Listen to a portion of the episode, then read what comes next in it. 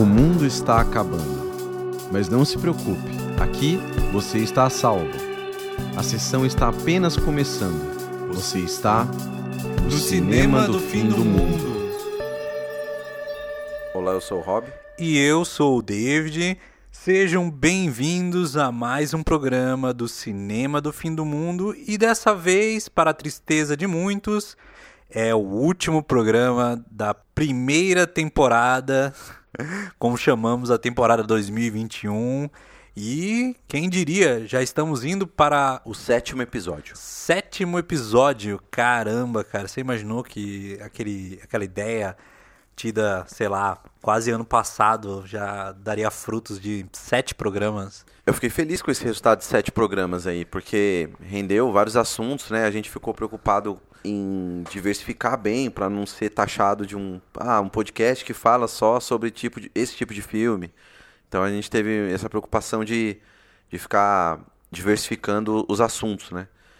Por mais que não dê para diversificar tanto, porque o cinema é gigantesco, tem uma história absurda, né? Então, em sete episódios a gente falou do Chile, a gente falou de um diretor, David Lynch, a gente falou do estúdio Ghibli em dois episódios, a gente falou do Duna, a gente falou, fez um especial de Halloween. Agora é o último, né? Acho que a gente conseguiu falar de muita coisa até agora. Se você for pegar a quantidade de filmes que a gente, no mínimo, pincelou durante esses seis programas anteriores, assim, cara, são muitos, principalmente nos pitacos finais, que é o momento mais pessoal do programa, onde a gente realmente fala daquilo que a gente gosta, o que a gente está assistindo de legal. E claro, vocês podem nos acompanhar nas redes sociais e mandar para nós as suas críticas, tanto por lá quanto pelo e-mail. Então, o Rob vai aqui recitar, como sempre, os nossos meios de contato. Twitter, Cinema Fim Mundo, arroba Cinema Fim Mundo.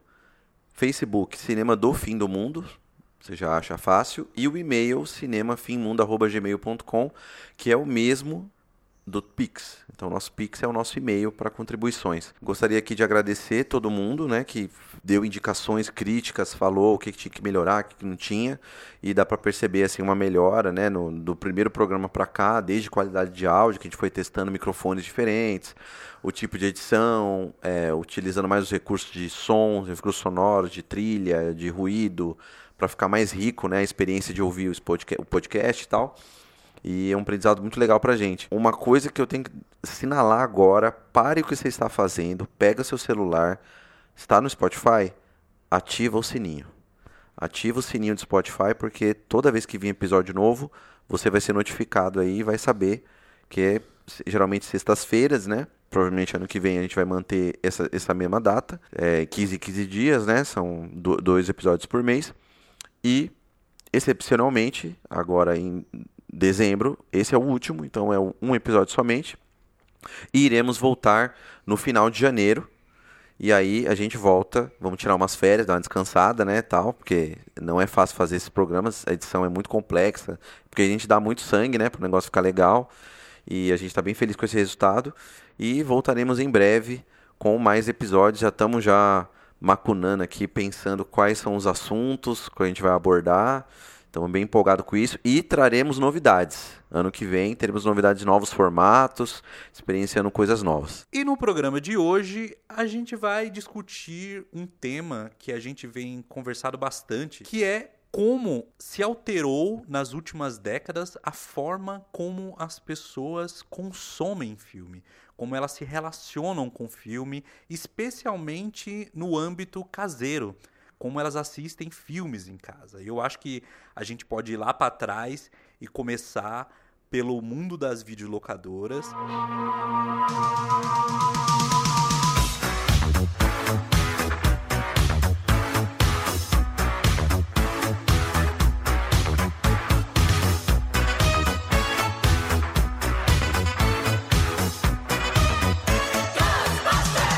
Se você tem por volta da nossa idade, cerca de 30 e poucos anos, vocês viveram muito bem isso.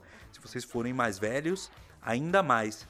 Mas, especialmente para quem é mais novo, talvez tudo isso soe como quase um, uma lembrança, um, algo que as pessoas contam, mas que elas nunca conviveram.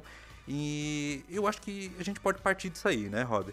Falar um pouco de como era no passado, assim, Como é- você lembra mais ou menos como é que era quando você começou a assistir filmes? Quando. Se a gente pensar assim, é, quem nasceu né, nos anos. Quem viveu os anos 90, nasceu no final dos anos 80 ou no começo dos anos 90, experienciou muito isso. Que é três formas de consumir filmes: cinema, que é o primeiro, televisão e videocassete. Nos anos 80, no 80, 90 era isso, no 80 obviamente, mas a gente vivenciou nos anos 90 e era, era esse, essas três opções, né? Logicamente, cinema não era tão frequente, porque é caro, né? Não é uma coisa que você ia toda semana. Era Sim. uma ocasião especial, você ia ali ou na, na, na por conta da escola, que eu já vi Titanic, por exemplo. Titanic eu vi na excursão da escola. Acho que foi a primeira vez que eu fui no cinema, mano. Era no... Quando é, que- de quando é que é o Titanic? No, Você lembra qual foi a primeira vez que você foi no cinema? Foi pra ver Titanic? eu acho que sim. o filme de lembro. 97. Então, acho que foi essa a primeira vez. Eu não lembro exatamente se foi a primeira vez, mas foi uma das primeiras. Sim. Eu, Eu- era, era bem moleque. Eu tenho muitos amigos que são mais velhos que nós. E foram muitas vezes ao cinema. Por exemplo, tem amigos nossos que assistiram Jurassic Park em 93 no cinema, sabe? Eu, a primeira vez que fui ao cinema foi em 98 para assistir Godzilla, o remake americano terrível. que Hoje em dia eu prefiro não rever, mas que na O época Godzilla do Jamiroquai, lá do Exatamente, Jamiroquai. exatamente. E, e eu amei. E entre 98, 99 e 2000, eu fui muitas vezes aos cinemas, mas quando se compara a quantidade de filmes que eu via alugado em locadora e na TV, é empalidece, assim, sabe? Eu ia muito pouco ao, ao cinema na década de 90 e início da década de 2000, passei a ir mais quando era adulto. Então eu acho que a gente pode começar dessa experiência da locadora e de filmes na TV. Porque, especialmente nós que somos aqui de São Paulo, nós vivemos na capital e até antes da gente gravar esse programa, a gente estava vendo um documentário chamado Cinemagia, a história das videolocadoras em São Paulo. E lá nota-se que São Paulo, tal como o número de cinemas ainda hoje, era a cidade com maior número de locadoras do Brasil. E durante um grande período, não era muito difícil você encontrar uma locadora no seu bairro, certo? E era um ambiente muito interessante de descoberta, um ambiente muito legal para quem gostava de cinema. Eu acho que ali é onde está a gênese, por exemplo, da minha paixão pelo cinema e acredito que da sua também. E era uma experiência muito única que representa uma época que já não existe mais. A forma de consumir filmes naquele período era totalmente diferente de hoje em dia. E eu acho que seria interessante a gente lembrar disso. Você lembra como é que era o, a experiência de, de locadora? O- Então, o filme na TV era aquela coisa. É, aqueles programas que todo mundo né, conhece. Tela Quente, Corujão, aí tinha a Sessão da Tarde. Então a gente experienciava filme dublado, sempre, no, na TV. Então a TV tem um, caráter muito importante. E tem uma coisa também, quando o VHS chegou, é, de ter um, um aparelho de VHS em casa. E a gente que é da periferia de São Paulo e tal, né, pelo esse documentário, aliás, esse documentário Cinemagia que o David citou, está no link do Spotify, vai estar nas nossas redes também. Então, se vocês quiserem assistir, ele é do Amazon Prime, né? Ele está disponível na Amazon Está Prime. disponível no Amazon Prime. É, mas também você consegue achar aí no, nos Google Drive da vida aí, e você consegue baixar também no torrent. É um documentário muito interessante que fala da- das, especificadamente das, das locadoras em São Paulo, do surgimento e do, de- do declínio. É, uma curiosidade até é que a primeira locadora de São Paulo, ela foi aberta no final da década de 70, se chamava Omnivideo. E para quem é da cidade de São Paulo ou conhece São Paulo, ficava na Avenida Faria Lima.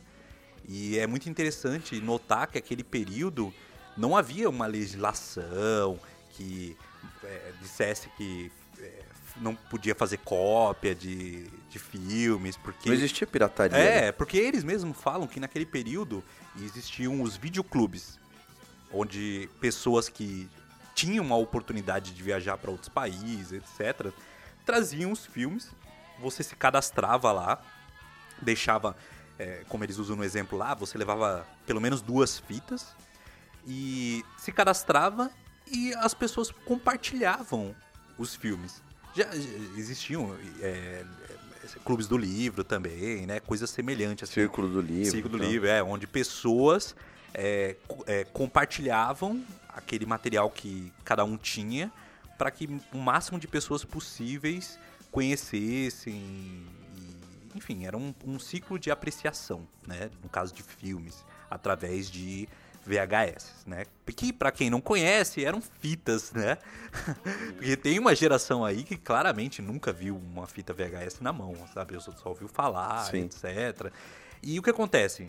Lá no final da década de 70, um cara que era conhecido como Gaba, ele decidiu que ele iria fazer um negócio disso, de promover a locação de filmes. E foi ele que cunhou o termo videolocadora. Ele disse: Eu vou abrir uma videolocadora, não um videoclube, uma videolocadora onde as pessoas irão pagar para ter acesso a esses filmes. E com isso, ele abriu a Omni no final da década de 70 e inclusive a fundadora dona da 2001, também uma outra grande rede de locadoras que existia aqui em São Paulo, ela conta que ela ia até essa Omni, alugava e fazia cópias e depois disponibilizava. Isso era um processo absolutamente comum no final da década de 70, meados da década de 80, até o final da década de 80, quando começou a ter um pouco mais de legislação sobre filmes originais e, e a gente passou a ter distribuidoras como a Globo Vídeos, acho que é esse o nome, aqui no Brasil, dentre outras. Então, assim, era um, uma coisa bem é, quase amadora, assim. Qualquer um podia ir lá, pegar uma fita VHS, é, virgem, né? Uma fita virgem, pegar num videoclube ou numa locadora dessas grandes, fazer uma cópia e disponibilizar para locação na sua locadora que se abriu na garagem, assim. E é muito engraçado que eles contam que as pessoas em algumas locadoras, eles assistiam ao filme, depois datilografavam uma sinopse, faziam uma capa mega improvisada, caseira, caseira e colocava lá, sabe, para disponibilizar. Era uma coisa assim nova e não tinha muito um know-how, um, processo é, estabelecido de como seria feito. E quando a gente passou a frequentar locadoras na década de 90, ali a coisa já estava estabelecida. Então a gente não viveu esse processo lá de novidade, a gente já, já, já, já via locadora em tudo quanto é lado. Já estava consolidada, né, a locadora. Inclusive, o começo da locadora se dá em bairros mais nobres, né? Bairros mais centrais, por exemplo. Em São Paulo, a Faria Lima fica na área nobre da Zona Oeste. E aí você tem em Moema, você tem na, na Paulista, que é 2001, né? Aí você tem na, em Pinheiros, etc. Depois foi mais passar, e tem um exemplo no documentário lá no, de Sapopemba, na Zona Leste. E lá na Zona Sul, que a gente nasceu também, tinha muita locadora, né? Tinha vários locadoras, assim, era, era uma febre, né? Ficava em toda esquina, tinha uma, uma locadora, tinha essa, essa cultura de alugar filmes, era uma coisa muito popular. Coisa assim, um rolê de final de semana, quando não quer sair de casa, é ficar vendo filme em casa. Não compra uma pizza e assiste filme. Aí alugava três, dois filmes, assistia no final de semana inteiro, aí tinha aquelas promoções, né? É, alugue três, ganhe uma fita. Ou você pode. Aí você fica uma semana com o filme, você pode renovar, etc. Então isso ajudou muito a popularizar os filmes mesmo. Você conseguia assistir os filmes, né? E também filmes que eu não lembro se. Isso eu não lembro mesmo. Se a maioria dos filmes que a gente alugava era dublado ou se a gente tinha filmes legendados. Quando eu era mais novo e boa parte dos filmes eram alugados por nossos pais, tios, etc. Quando eu, eu, lembro de pegar esses filmes, eu acho que a sua maior parte era dublado. Porque tem essa grande característica do VHS. Quando você alugava é, um filme, ele tinha lá descrito se era legendado ou dublado. Você não Sim, tinha a opção exato. de alterar. Você aí, jovem, que talvez possa estar ouvindo esse, esse episódio e nunca assistiu a um filme em VHS, é uma fita que tem o filme gravado lá. Era o, o, o modo de consumo era colocar dentro de um, um videocassete. Você dava play e basicamente ele era totalmente mecânico. Então, para colocar para frente, para trás, play, demandava um tempo para tudo isso, porque você queria voltar 10 minutos no, no, no filme e hoje em dia você está acostumado a simplesmente ir com o mouse e arrastar um pouco, né? É muito mais simples, rápido, tem um botãozinho lá onde você retoma 10 segundos. Não, no VHS você tem que apertar e esperar passando lá na, na, na tela e tudo mais. Eu sei que para muitos aí isso é óbvio, mas existe sim pessoas que nunca tiveram contato com VHS, que passaram a ter, digamos, consciência desse tipo de material quando já estava na época do DVD. O DVD é, é, semelhante, né? É praticamente a mesma estrutura. A única diferença é que tem capítulos, né? Sim. Ele conseguia dividir em capítulos. Mas é, o que é diferente do VHS. Mas ainda você tinha que ir e voltar, ainda tinha o fast forward lá, né? Sim. né? Ainda tinha esses, essas coisas mecânicas de play, pause, stop. No caso do DVD, era uma coisa mais mecânica, de fato, porque era um aparelho que pegava e girava a, a, a, a, engrenagem da fita que voltava a fita. E, de fato, era uma fita magnética que onde era gravada a informação, no caso, a imagem. E, na minha lembrança, a imagem de VHS era maravilhosa, mas recentemente, vendo alguns vídeos no YouTube de pessoas que digitalizaram, era muito, muito baixa qualidade. Era coisa assim, 200 e poucos P, 380p. Do... Não, ainda tem a questão da, da fita ser cópia. Então, quanto mais você copiava, mais deteriorava. tem o tempo, né? O tempo. E a situação da, do, do, do, do videocassete, o aparelho. O cabeçote, tá o sujo. cabeçote, tá sujo.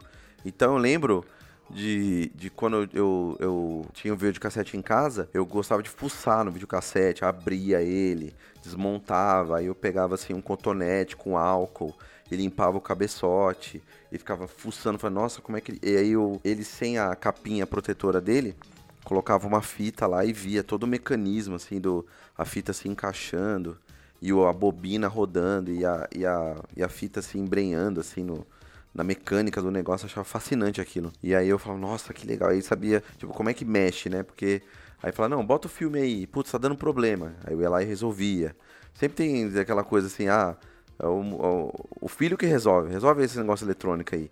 Não, não tá pegando a televisão. O que, que, que tá fazendo? Ixi, deu problema aqui. Não, tem que mudar no AV, AV1, AV2, né? Todo o mecanismo da televisão com o videocassete. Então, isso me aproximou mais desse, desse aparelho, que era o meu brinquedo ali, era o brinquedo. Sim. E a gente tinha também muitas fitas. Não só alugar as fitas, mas adquirir fitas também. Era muito comum na nossa geração que as pessoas, principalmente crianças, tivessem fitas da Disney em casa. Não, o Rei Leão, a fita verde do Rei sim. Leão. Todo mundo já. Acho que né? várias da Disney tinham essas cores. Assim. É, sim. E esse. E, e, e, você ter uma. Você ganhava uma fita VHS é, não era muito comum, porque eu acho que era um pouco mais caro, né? Porque era mais fácil ser alugado do que você ter. Então era um presente mesmo, né? Então, assim, uma, um, um filme especial que você tinha e guardava e tal. Ou aquelas fitas que você nunca devolveu pra locadora. Sim. E tinha multa, temos rolê de multa. Mas eu acho que já teve umas vezes já que eu vim em casa umas fitas de, de, de que nunca foram devolvidas. Uhum. Ficou lá uma cota e, e, enfim. E aí também tinha aquelas fitas é, fita VHS, como é que fala? É, tipo mala direta, assim, de divulgação e propaganda de alguma coisa. Que é aquelas fitas inútil. Você fala, mano, o que, que, eu vou fazer com essa fita? Aí, depois de um tempo, no, nos aparelhos de, de VHS, a possibilidade de gravar. Então você conseguia gravar por cima da fita. Então isso fez que a gente conseguisse gravar filmes na TV, que você poderia rever.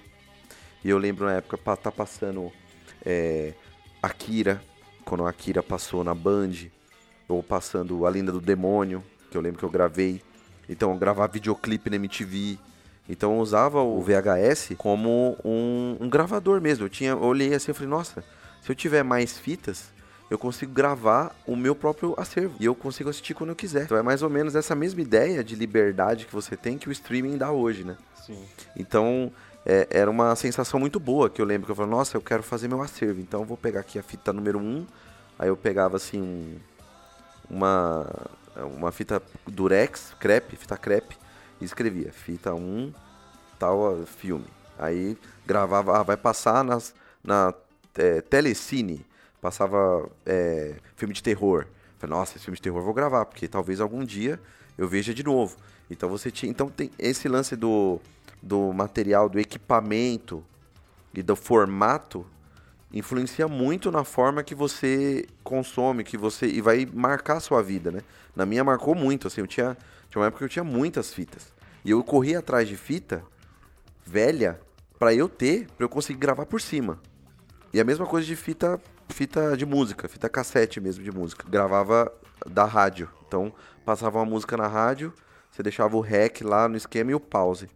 E aí quando começava a música, você fala, putz, essa música, aí você soltava o, o pause. Só que a, a, música sempre cortava o começo, porque você, você tem que identificar o começo primeiro para gravar. Não só as locadoras, mas a experiência de ver filmes em casa. Isso realmente influenciou muito e muitas coisas de muitos filmes que a gente viu, principalmente, por exemplo, na época eu acho que era muito famoso filme de luta. Então era filme do Bruce Lee, Van Damme, filme de Kung Fu. Nossa, assisti muito, velho, muitos esses filmes. E foram os blockbusters da época, né? O, eu lembro Terminator 2, né? Exterminador do Futuro, o Predador, Alien. Eu lembro que a gente ia junto pra locadora, tinha sessões da locadora, né? E aí tinha a sessão do terror, que eu acho que era maior, que tinha um monte de coisa. Então, estar dentro de um de uma videolocadora era uma coisa. Gastava um tempo lá, porque você podia ver filmes que você nunca viu. Você olhava, assim, tipo uma biblioteca, né? Você olha uma livraria, aí você olha e fala, putz, essa capa aqui muito, muito louca, esse filme deve ser legal.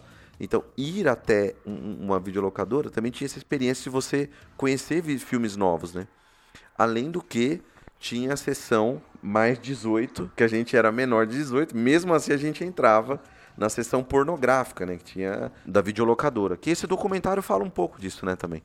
Sim, mas muito pouco. Ele só cita um determinado momento onde um dos donos de locadora diz lá que ele era um dos vendedores, etc. Mas isso é. Que ele começou a, a vender filme vídeo pornô, depois falaram pra ele, pô, por que você não expande? Sim. Por que você não vende outros títulos? Isso tudo que você descreve eu acho que ela traduz uma coisa da sensação de se estar dentro de uma locadora, sabe? Porque ela tinha esse, esse lance das sessões. Como você falou, tinha aquela parte proibida, que era a parte de conteúdos onde os adultos iam e locavam. Normalmente tinha uma cortininha, um negócio assim. Aí tinha parte de terror, tinha parte de ação, como uma livraria, que nem você citou. E tudo isso fazia com que você estivesse num ambiente. Estar lá dentro era: estou num ambiente de filmes. E estou aqui para descobrir e escolher aquilo que eu vou locar. Normalmente, no caso com nós que éramos é, crianças, adolescentes, nós não tínhamos muito dinheiro, né? Nossos pais colocavam um limite. Então, filmes em lançamento eram mais caros. Filmes que estavam lá no acervo mais antigo eram um pouco mais barato. E você, normalmente, como funcionava? Você ia até a locadora, escolhia os filmes, você ia pagar é, por esses filmes, algumas vezes você pagava na entrega, e você tinha um prazo que variava. Se o filme fosse lançamento, às vezes você tinha que devolver mais rápido. Se não, você passava alguns dias com ele. E havia um ritual: você levava para sua casa, você assistia esse filme e você tinha que rebobinar ao fim, porque senão você tomava multa. E se você entregasse atrasado, você também tomava multa. Então tinha muitas questões, muitas regras assim, que todo mundo meio que se acostumou e fazia parte de todo aquele ambiente, sabe? Daquela lógica da, da, da, da locadora, sabe? E havia uma razão até de os filmes terem, especialmente lançamentos, terem que ser devolvidos com um prazo menor. Como a gente vê no documentário, é, um, um determinado momento, um dos donos de locadoras conta que ele possuía, durante o período de lançamento do VHS de Titanic, 55 cópias. E que teve até briga lá na locadora, porque todo mundo queria essa fita, sabe? Ele conta que em determinados é, dias o período ele alugou para 90 pessoas durante a semana, algo desse tipo, assim. Então era um número absurdo, estrondoso. Então todo mundo queria, porque o, essa é uma coisa que para nós hoje no mundo digital, assim, é até mais como assim? Havia um limite, sim, havia um limite de cópias naquela locadora que você ia de, de da, daquele filme, de, sei lá, às vezes a locadora tinha 10 cópias daquele filme que você queria alugar e você queria ver legendado e as cópias legendadas estavam alugadas, então você não conseguiria isso, sabe? Então era uma questão muito particular, peculiar daquele período que fazia com que você até, de certa forma, é, valorizasse mais quando você conseguia aquele filme. Eu não sei quanto a você, você pode contar como é que era a sua experiência, mas no meu caso, eu alugava, vamos supor, na sexta-feira para devolver na segunda-feira, como exemplo, e eu, em talvez 90% das vezes ou mais, eu assistia mais de uma vez a cada um dos filmes. Eu nunca assistia somente uma vez, porque era uma aquela coisa do fazer valer o dinheiro que você estava alocando. Tinha a questão de que muitas vezes você via com outras pessoas na sua casa ou com amigos. Eu lembro de algumas vezes alugar o filme e assistir talvez sozinho uma vez e outra talvez com um de vocês, um dos nossos primos. E tinha aquela coisa, às vezes, até de emprestar pra pessoa, não, assiste aí, ó, tem que devolver tal dia. Então tinha muito disso, sabe? E eu acho que essa era uma coisa que vale uma reflexão, sabe? De como era a nossa relação com o filme num plano físico. Porque você tinha que pegar na mão, você tinha que colocar na, no aparelho de VHS, você que dava play, você que tirava, rebobinava, você pegava, você ia, você foi até o local, pegou o filme, levou até a sua casa e você depois teria que devolver esse filme. Então havia todo um ciclo de um processo, um ritual ali que eu de certa forma vejo que fazia com que nós ficássemos mais apegados aos filmes que nós escolhíamos, porque você tinha que ler a sinopse, e a sinopse não eram poucas linhas numa tela, era um texto que estava lá atrás da capa, e normalmente a capa do VHS tinha a capa em si mesmo, de um dos lados, você tinha a lombada, onde tinha um título e alguns outros detalhes, como a distribuidora, etc. E atrás você tinha a ficha técnica, algumas fotos, imagens assim sobre o filme, aleatórias, e um texto contendo a sinopse, algumas informações de ator, etc e tal. Então você olhava lá, às vezes você. Naquela época eu não sabia nada de diretor, nem nada desse tipo, mas eu olhava e falava, pô, mais um filme aqui com é, Christopher Lambert, deixa eu ver aqui, sabe, esses nomes assim, caramba, olha aqui, um filme com Jet Li, tá ligado? E, e isso é o que fazia o Jack Chan, oh, quero ver. Era o ator, né? Era, era muito o ator, e o gênio, o ator e o gênio, É, sabe sim, assim? sim. Então, eu, eu, eu acho que você também teve muita experiência, essa coisa do, do ritual. E o que você lembra? O que você achava disso? Eu acho que tinha muito do, do frisson, porque tinha um lançamento e aí a, a TV é, fazia propaganda do lançamento do filme. Né? Tinha também muita propaganda na televisão é, dos filmes né, e tal. Antes, porque, como sempre, chega no cinema, VHS, depois chega na TV, né? A TV chega por último. Mas, tipo assim, ah, nos cinemas, tal, tal, tal filme. Então, você sabia que se tá no cinema, vai estar na VHS. E aí, talvez a pessoa esperaria, né? Eu ia muito pouco em cinema. Era muito raro ir. Então, era mais fácil assistir no VHS. E aí eu lembro que essa propaganda faz um frisson. Então, assim, o Titanic, o exemplo que você deu, né? Foi, foi um, um blockbuster né, mesmo, né? Eu acho que é um dos filmes de maior evento social que eu já presenciei É. durante a minha vida, assim. É, foi a minha, minha excursão de escola pra ver o Titanic. É, esse lance de excursão era uma coisa muito peculiar. Pensa nisso, cara. É, não. Vamos fazer uma excursão pra ver Godzilla. Por quê? É, então. Não faz sentido. Não mas- faz sentido. O mas- Titanic, nem, é- nem é aula de história, nem tinha. Eu tava na segunda, terceira série. É, lá. eu, eu demorei muitos anos é, para refletir sobre isso, porque eu terminei colégio em 2004 e eu tenho certeza que eu devo ter tido alguma, alguma excursão por volta de 2002, 2003 assim, também pra pra ver filme. Mas principalmente durante o ensino fundamental, tinha muito isso, sabe? Isso. Eu acho que sabe o que, que era? Se o professor queria ver Titanic, ou professora, ia arrumar um esquema pra levar as crianças, mas na verdade, tá ligado, né? É. É só pra ver. E, e- e tem uma coisa engraçada, cara, que é, eu via muito filme no colégio. Eu vi, por exemplo, o Rei Leão, eu acho que eu vi no colégio. Alguns outros filmes da Disney eu também vi no colégio. Eu não vou lembrar de outros filmes, mas que, sabe, uma sessão onde a professora levava a gente pra ver filme no colégio, lá Sim, dentro. pra ver na televisão com o, O o VHS. VHS. Então, é o recurso pedagógico, né? Eu lembro que, essa época eu morava na Bahia, é, tinha, acho que era professora de alguma coisa de humanidades. Aí tinha um, um filme do Marcelo Massagão, que é o Nós que aqui estamos por vós esperamos.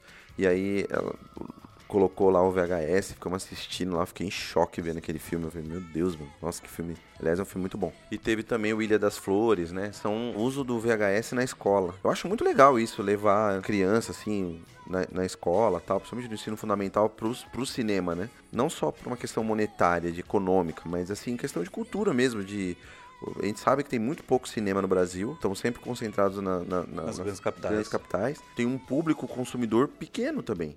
É uma, não é uma indústria absurdamente gigante. No, no, a gente sabe que cinema no Brasil é complicado, né? Mesmo, mesmo os blockbusters de ser de herói e tal. Tem um número, assim, considerável, mas mesmo assim não tanto, né? Quanto poderia ser pelo tamanho da população brasileira. O filme que foi feito para telona do cinema, ele vai estar tá no formato VHS, no formato DVD, XYZ. Não importa o formato, mas ainda é o mesmo filme. Sim. Né? A experiência muda pra caramba, porque é, é diferente você estar tá numa sala de cinema e outra dentro de casa. Mas a sua proximidade com a obra, o conteúdo dela e a experiência que você vai ter acontece. Entendeu? Então, ou até desperta, putz, e se eu ver no cinema? Putz, acho que eu vou querer ver no cinema. Eu comecei a ter esse negócio de querer ver as coisas no cinema e importar com o cinema muito recentemente. De assim, porque para mim não era comum ir no cinema, era uma coisa muito rara, né? Duas, três vezes no ano. Sim. E aí eu falo, não, eu faço questão de ir no cinema, porque o cinema tal, isso tem que ter uma consciência, assim, você abrir a sua cabeça e falar, putz, realmente o cinema tem um porquê ir no cinema, né? E para muitas pessoas não é só o desejo, o querer, às vezes existe a impossibilidade, sabe? Tem a questão financeira, porque sempre foi custoso. Eu lembro, cara, de 1999, meu pai levar eu e mais duas primas minhas para assistir Star Wars Ameaça Fantasma, primeiro longa de retomada do Jorge Lucas a franquia.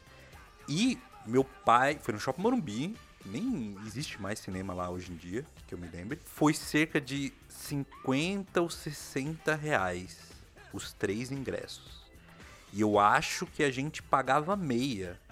Eu não, eu não sei se havia ainda naquele período, já naquele período, a política né, de, de pagar meia estudante, mas nós éramos estudantes. Então, independente, eu não, tenho lembranças exatas, eu lembro claramente do meu pai falar que era caro pra caramba, sabe? E é mesmo, né? Hoje em dia, se você pensar, é caro. Sim. E é muito mais caro que isso hoje. Exato, exato. E então, assim, para nós que éramos de, da, da periferia, que não tínhamos muita grana disponível para isso, é, era caro, sabe? E eu, durante muitos anos, mantive um registro, olha isso, escrito de todos os filmes que eu tinha visto no cinema. E eu acho que por volta de 2010 eu tava batendo os 200, um negócio assim. E ali eu já tinha 24, 20, quase 24, 25 anos assim. Por volta de 2011, 12 foi a última vez que eu vi o registro. Tava por volta de 200 filmes no cinema, sabe? Isso não chega aos pés da quantidade de filmes que eu vi em locadora, sabe? a quantidade de filmes que, somado ao longo de um ano, pensando assim que eu alugava cerca de 3 a 5 filmes por fim de semana, é, é irrisório, sabe? Então, assim, eu vi muito mais filmes em locadora e em mídias posteriores que a gente vai falar já já, do que no cinema. Meus tios, eu, eu devo ter citado em programas anteriores, foram os grandes responsáveis por eu gostar de cinema e gostar dessa questão do, do VHS. Eu tenho um tio que ele gravava muito filme na TV. Muito filme na TV. Todos os Sexta-feira 13 que a gente até citou no programa passado, do, do, do Halloween, é, todos aqueles filmes antigos, eu vi tudo em VHS, tudo do meu tio sabe? E é engraçado, porque eu não lembro muito bem deles alugando o filme, sabe? Isso é uma coisa que veio depois. E uma curiosidade que eu lembro e, e é que nós estamos falando de São Paulo, capital. Durante um período no início da década de 2000, eu fui morar no interior, cidade de Pirajuí, próximo a Bauru. E lá haviam algumas locadoras, mas uma delas eu lembro claramente que era bem grande. E nessa locadora, por exemplo, além dos filmes e inclusive algumas séries, você deve lembrar daquelas séries que é, minisséries que você alugava uma fita dupla, assim, sabe? Que é, na verdade era uma caixa que continha duas fitas que tinham todos os episódios daquela minissérie. Inclusive tem algumas do King que eu vi dessa forma, como o próprio It de, do início da década de 90. Stephen King, né? Exatamente, Stephen King do início da década de 90. Eu lembro de ver em, em VHS alugado, nessa né, locadora lá do interior de São Paulo, em Pirajuí. E essa locadora, ela alugava também CDs de música e livros. E foi lá que eu aluguei o primeiro livro do Stephen King que eu li, que foi o Jogo Perigoso. Isso em 2001, 20 anos atrás, exatamente 20 anos atrás, eu aluguei um livro na locadora. Então, mostra que as locadoras podiam ter suas peculiaridades dependendo da região de onde você morasse. Inclusive, se você está ouvindo este programa e você viveu experiências e realidades totalmente diferentes dessas, dependendo de onde você mora, manda para nós que a gente vai querer saber, a gente vai querer ler, né? A, como, como era a, nas locadoras aí perto, como é que eram suas experiências, quais eram suas lembranças. A gente vai adorar e você pode mandar para nós nos links que a gente já citou anteriormente, das nossas redes sociais ou do nosso e-mail. A gente também, falando nisso, de interação, né, de saber o que vocês pensam, a gente perguntou para esse programa, mais uma vez, a experiência das pessoas com as locadoras, videolocadoras, né? Como é que foi é, as memórias né, que a gente tem a relação do cinema, do filme em casa, assistir filme em casa. Especificamente, eu perguntei a alguns dos nossos seguidores e amigos qual foi a última vez em que eles alugaram um filme em locadora, por volta de qual ano isso aconteceu e quando foi a última vez que eles viram uma locadora nas suas respectivas cidades. E as respostas até que me surpreenderam, tanto por fazer quase 20 anos para algumas pessoas, quanto que existem locadoras ainda abertas hoje, pelo menos na cidade de São Paulo. Por exemplo, o Franco Zampolo disse o seguinte: A minha última vez foi em 2002. Não sei te dizer o que aluguei, mas o ano é esse. E tem uns três anos que eu vi ainda que ainda tinha uma splash video em Tucuruvi. Isso quer dizer por volta de 2018, sabe? Já o, o Pedro Felipe Fogaça disse o seguinte: Não lembro a última vez que eu aluguei, mas tem mais de 7 anos, na locadora 2001. A última vez que eu vi tem uns 3 ou 4 meses. Tem uma locadora no Copan, a Video Connection. E cara, eu fiquei muito surpreso, porque depois de ler essa mensagem dele, eu descobri que sim, essa locadora ela está aberta. Inclusive, eu achei uma matéria falando que. Uma entrevista com o dono dizendo que de 2017 para cá o número de locações aumentou bastante. Então, se por volta de 2014, 15, 16, que ele fala que foi o, o, o mais baixo número de locações, chegava a 300, 400 locações mensais.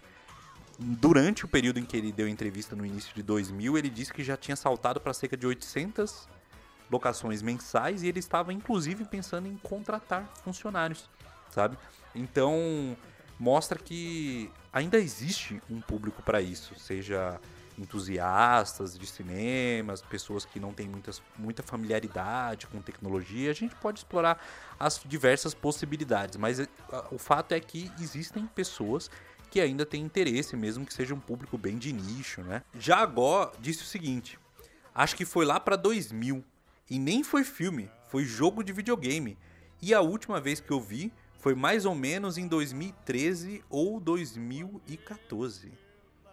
Que coincide, inclusive, com um período de grande fechamento de locadoras em São Paulo. Já a Nathalie Rosa, ela falou o seguinte: Nossa, boa pergunta.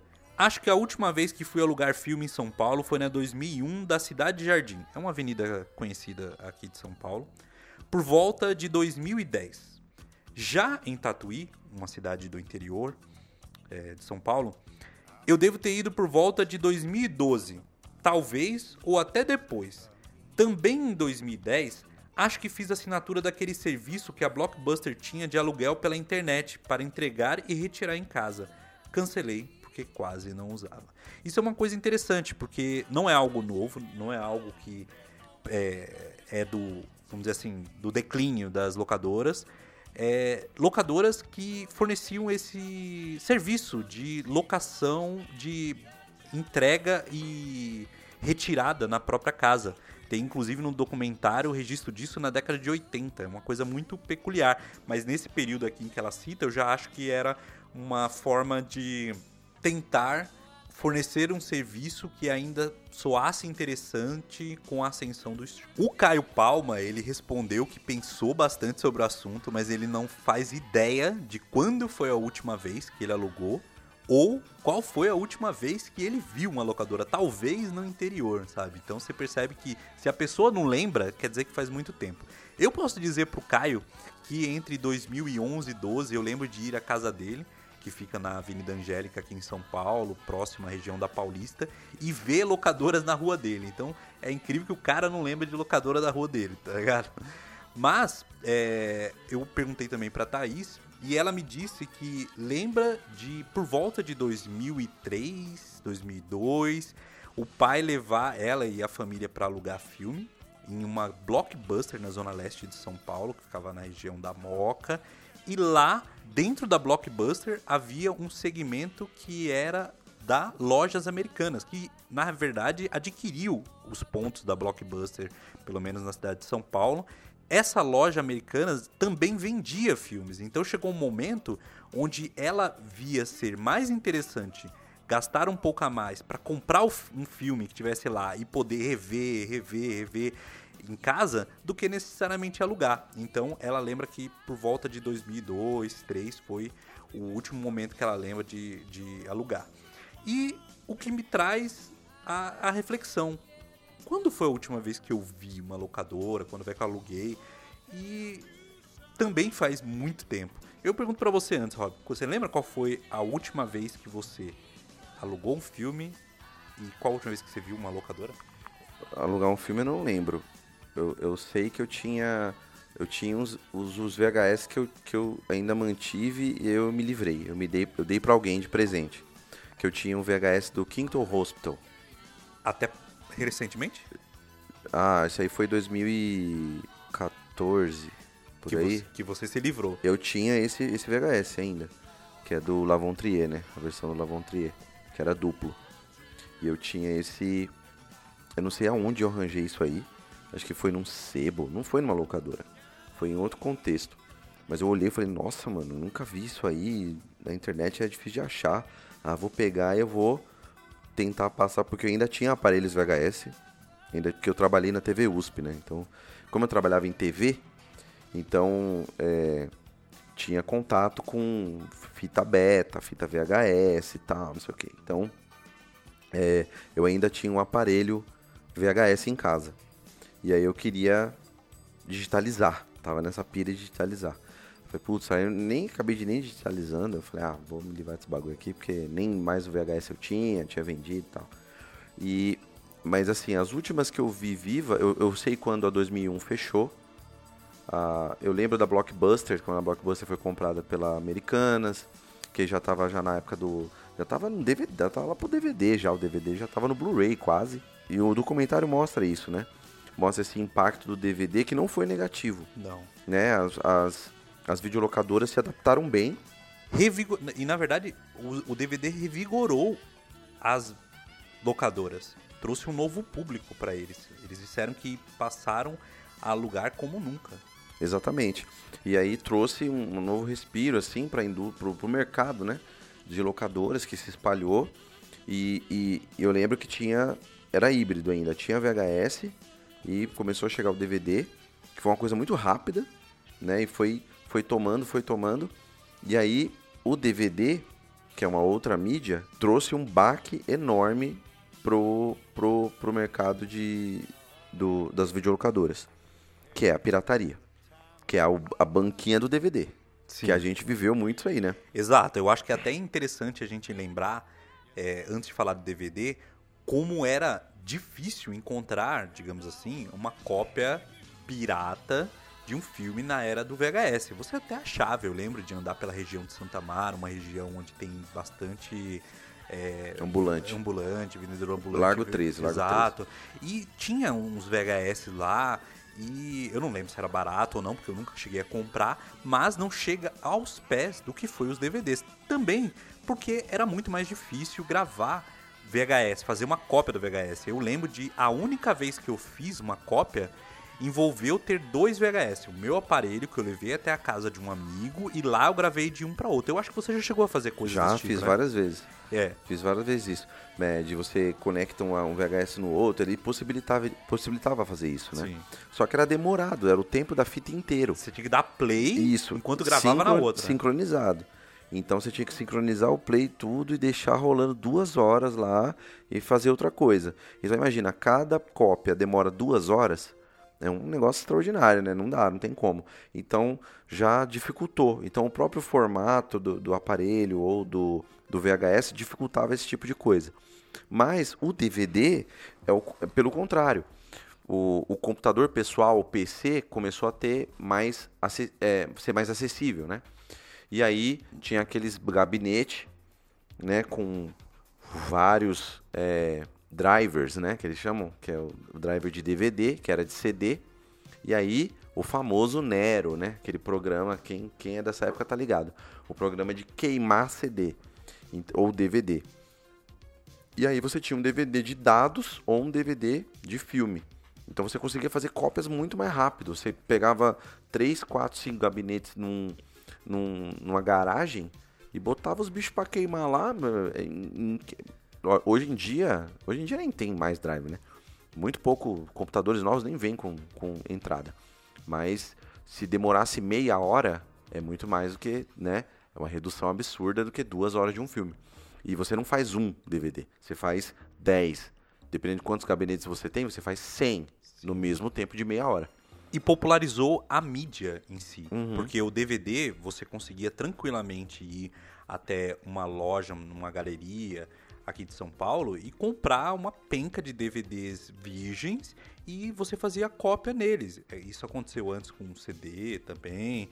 Então, realmente passou a ser muito mais fácil, mais barato com o passar dos anos e as vendas de DVDs piratas na cidade era absolutamente comum. Você encontrava em toda e qualquer esquina, especialmente os filmes blockbusters, com um preço muito acessível e para a maioria das pessoas tornou-se muito mais atraente comprar um DVD desses e ficar com o filme para sempre do que ir até uma locadora, ter toda aquela burocracia de você alugar, levar para sua casa, você tem que estar pagando, tem que devolver num prazo, etc.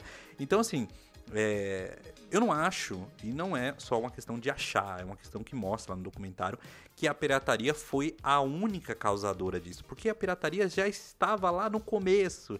Já era através da pirataria que as locadoras é, reproduziam os filmes que eram comprados no exterior e alugavam, sabe, em, em diversas locadoras. Era uma coisa comum. Não é só isso, existe o fator de mudança comportamental e da chegada aí sim da internet, banda larga mais a casa das pessoas. A gente tem a, a- cada vez mais as pessoas sabendo como assistir em sites, filmes online, a baixar. Então é uma mudança de comportamento que a gente já pode entrar nisso, né? Mas é, vamos falar dessa parte da transição assim do VHS pro DVD. Você lembra mais ou menos como é que era? Porque você chegava lá, tinha um filme no VHS, um filme no DVD. É, né? uma coisa assim, tem o VHS DVD e o DVD é, tem aquela, sempre aquela coisa lenta, né? Tipo de transição. Todo mundo tinha um VHS dentro de casa. Não todo mundo, a maioria, né? Até de pessoal da quebrada tinha também. Não era uma coisa assim de rico. Era bem popular. Tem lá o Sharp, CCE, mais toscão, mas funcionava. Beleza. E aí o DVD veio depois, porque o próprio aparelho era pirateado. Tinha o aparelho piratão, mesma coisa do PlayStation, né? Galeria Pagé. Então a gente comprava um PlayStation que ou era roubado, né? E os caras vendiam por preço, ou era Piratex. Os caras faziam uma, uma cópia, né? Do, do original, Dynavision, não sei o quê. Então, o aparelho de DVD, ele, ele começou a ter um, um ritmo de, de, de aparelhos chineses gigantesco. Aqueles DVD, o DVD eu lembro que tinha uns DVD gigante, grandão assim. Era pesado e tal. E O aí, aparelho. o aparelho, o aparelho. E aí ele começou a ficar pequeno, bem compacto. E tudo começou a ficar compacto. Começou quase a parecer um, um Discman. O que me pegou muito foi na época de baixar filme e série. Aí você baixava o filme pelo casar, pelo, pelo, pelos torrent, né? Foi o torrent. O torrent que até hoje me acompanha, que eu acho que é maravilhoso. Adoro torrent. Pirate Bay, né? Todas esses, esses plataformas de, de torrent. Que na casa do amigo nosso, o Guilherme, a gente ia na casa dele e ele tinha um computador lá, né? E ele manjava baixar as coisas, ele tinha internet. E aí falou, pô, mano, baixa aí uma série Lost, né? Lost, por exemplo, é uma série que eu, eu lembro que eu gravei todos os DVDs. Falei, não, quero gravar. Aí baixava em formatos de dados. Você gravava, usava a mídia de DVD para armazenar dados. E esses dados eram de filmes ou de séries. E aí o formato do, do, do negócio não é um formato de DVD, é um formato que você lê no computador em um programa específico, né? O Media Player ou VLC, etc. Que era o, o formato RM, RMVB, que é um formato pequenininho, mais compacto. Formato AVI, tinha vários tipos de formato. E eu, eu usava o DVD, começou a se transformar em uma mídia de armazenamento. E aí assisti filme no computador. Aí mudou. E aí a locadora, tchau, já era, né? Exato. Existe uma grande parcela da nossa geração que viveu isso exatamente assim. Porque tinha mais familiaridade com o computador. O pai ia lá, dava o PC e a pessoa começou a aprender a pelo menos assistir coisas diretamente no computador. Como você citou Lost, eu acredito que uma grande parcela das pessoas que acompanharam a série durante o período em que ela esteve no ar, entre 2004 e 2010, assistiu dessa forma. O episódio ia ao ar lá, a pessoa baixava. E o ar, e o ar na gringa, não era no Brasil. Exato, ir ao ar na gringa. E aí, pra nós brasileiros assistirmos, em legenda, tinha uns loucos, fã doido, que saiu o episódio no dia, de madrugada, os caras legendavam inteiro, no outro dia tava com a legenda boa. E a legenda Exato. era muito boa, né? Sim, eu lembro de baixar o episódio e ficar esperando a legenda às vezes. Então, esse processo de gravar é, num DVD era secundário. Primeiro você ia lá e assistia o episódio. E você falou uma coisa interessante, que é a- o fato de, pra nós, da nossa geração, ou uma galera que tinha ma- mais familiaridade, familiaridade com o computador, do- da mídia DVD virar um repositório mesmo, assim. Eu tava lembrando recentemente que meu primeiro computador que eu tive tardiamente, assim, comparado a outras pessoas, eu tinha 40 GB de HD. 40 GB não é o que meu celular. Meu celular tem mais do que o meu computador tinha naquele período. Então não tinha como ficar guardando um monte de arquivos. Então por isso que fazia Exato. sentido gravar num, num- Num DVD Exato. fora do seu HD, né? Exato. Mas mesmo neste período em que nós estávamos vivendo esse boom do, de caramba, eu posso encontrar filmes e séries que não tem nem na locadora, uau, através da internet, mesmo assim, eu alugava filmes. E eu lembro duas coisas interessantes. Primeiro que eu lembro qual foi o primeiro filme que eu aluguei na minha vida, que foi foram outros filmes, mas eu lembro de um deles, que era um Drink no Inferno. Foi em 1996. Eu lembro até hoje, eu tinha 9 anos. E foi por volta do período que meu pai pegou um VHS e ele queria para poder gravar jogos e coisas desse tipo, para ele poder assistir. E ele lembra dele pedir até para gravar alguns filmes de luta também na TV para ele poder assistir depois quando ele voltava do trabalho e tal. E eu lembro que foi isso aí. E eu lembro de por, é, por volta de quando foi a- as últimas vezes em que eu aluguei um filme. E foi entre 2009 e 2012, digamos assim. 2011. Eu lembro disso porque uma das últimas locadoras do nosso bairro fechou por volta de 2009. E em algum momento depois disso, em outro bairro próximo assim, eu cheguei a alugar um filme. Então, eu tenho certeza que foi por volta de 2011. o- a última vez que eu aluguei um filme. E ali já era DVD. Então veja bem, é, durante todo esse período de Lost aí, 2000, vai, vamos pensar assim, 6, 7, 8, 9, eu tava baixando e consumindo filmes pela internet. Mas eu ainda alugava filmes em locadora, sabe? Então, para mim, ainda era um processo natural. Então coexistia essas duas coisas. Então o que mostra que não necessariamente o fato de eu poder baixar fazia com que eu não alugasse.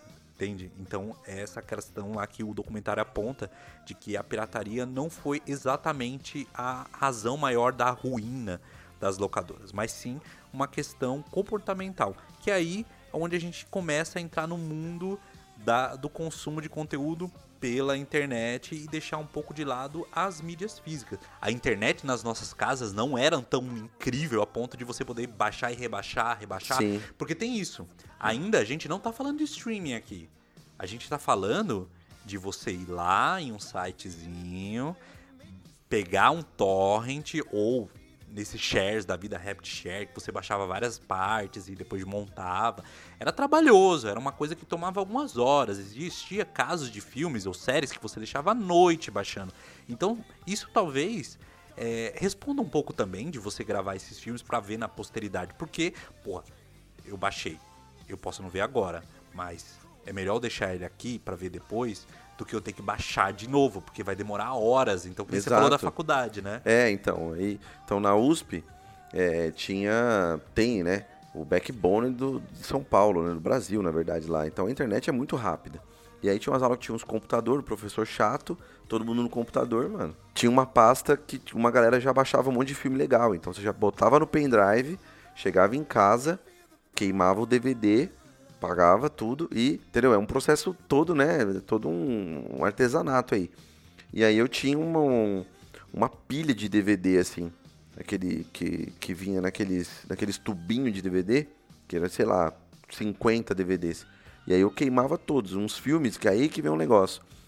Eu é, comecei a me interessar pô, por filmes de outros países, né? Filme europeu, filme asiático, né? De países, sei lá, coreano, japonês. Falei, pô, nossa. E aí, o único lugar que tinha filmes mais ou menos assim era 2001, né? E aí, quando eu entrei na 2001, eu falei, nossa, tem esses filmes aqui, que legal, né? Vou alugar. Quanto que é? Nossa, mó bica. Caro pra caramba. Eu falei, ah, mano, aí é osso, né? Mas na faculdade, na ECA, tinha também esses filmes é, europeus, filmes de, que dizem cult, né? Eu não acho o nome zoado isso, mas enfim, é o filme cult. Aí, putz, quero ver esses filmes aí, né? Descobrir esses filmes.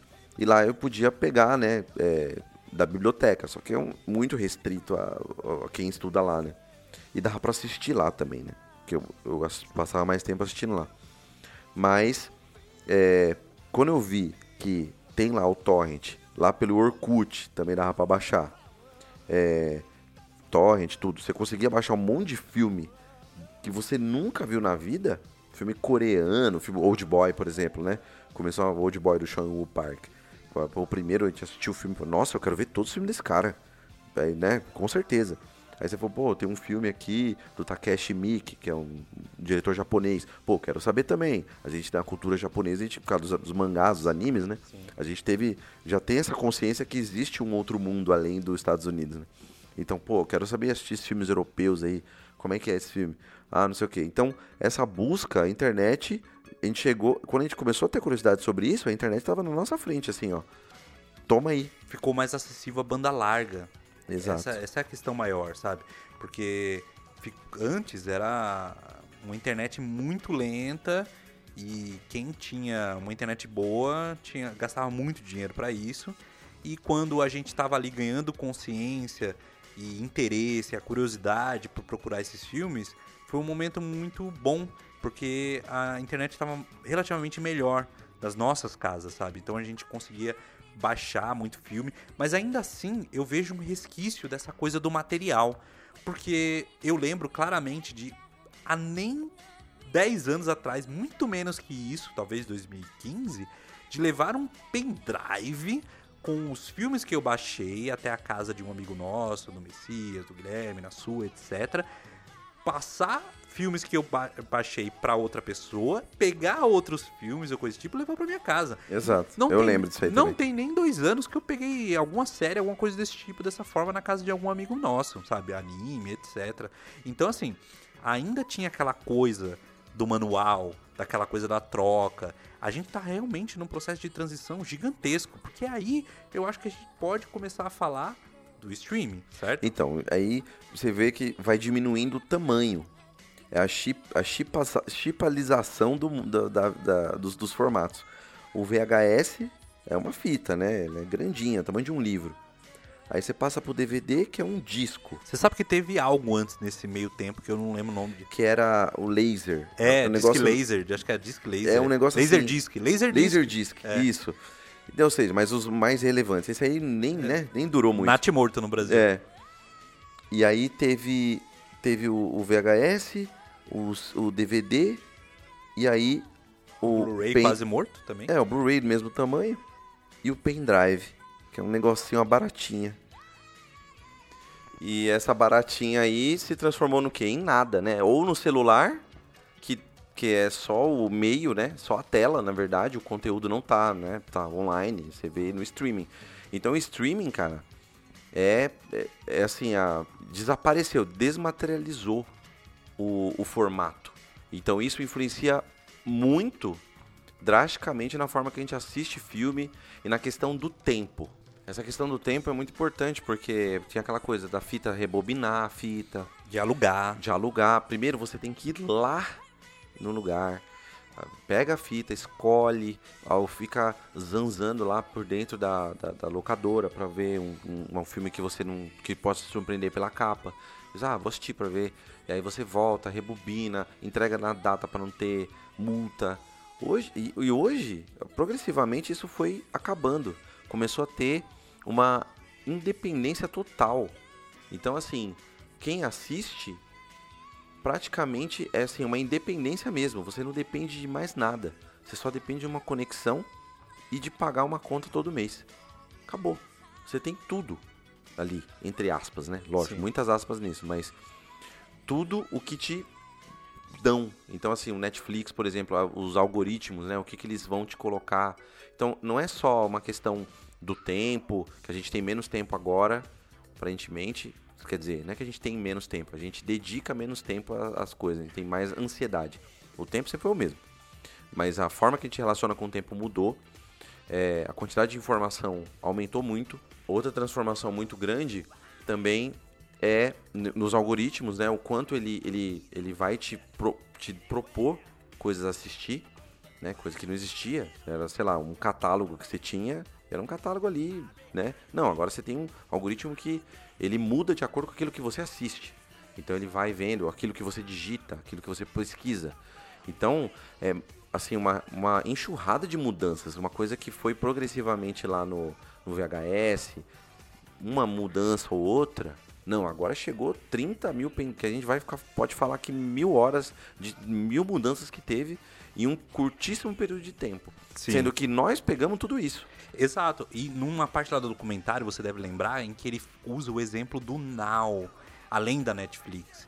E eu lembro de ir em casa de alguns amigos que tinha esse serviço lá da net, em que tinham os filmes e você ia navegando por aqueles filmes lá, clicava e pagava e assistia. É, o pay-per-view, né? Tem Exato. o pay-per-view. Exato. Então ali já estava uma transição da pessoa estar em casa e já não querer mais nenhum, nem nada, sabe? Que eu lembro que a palavra da época era interatividade.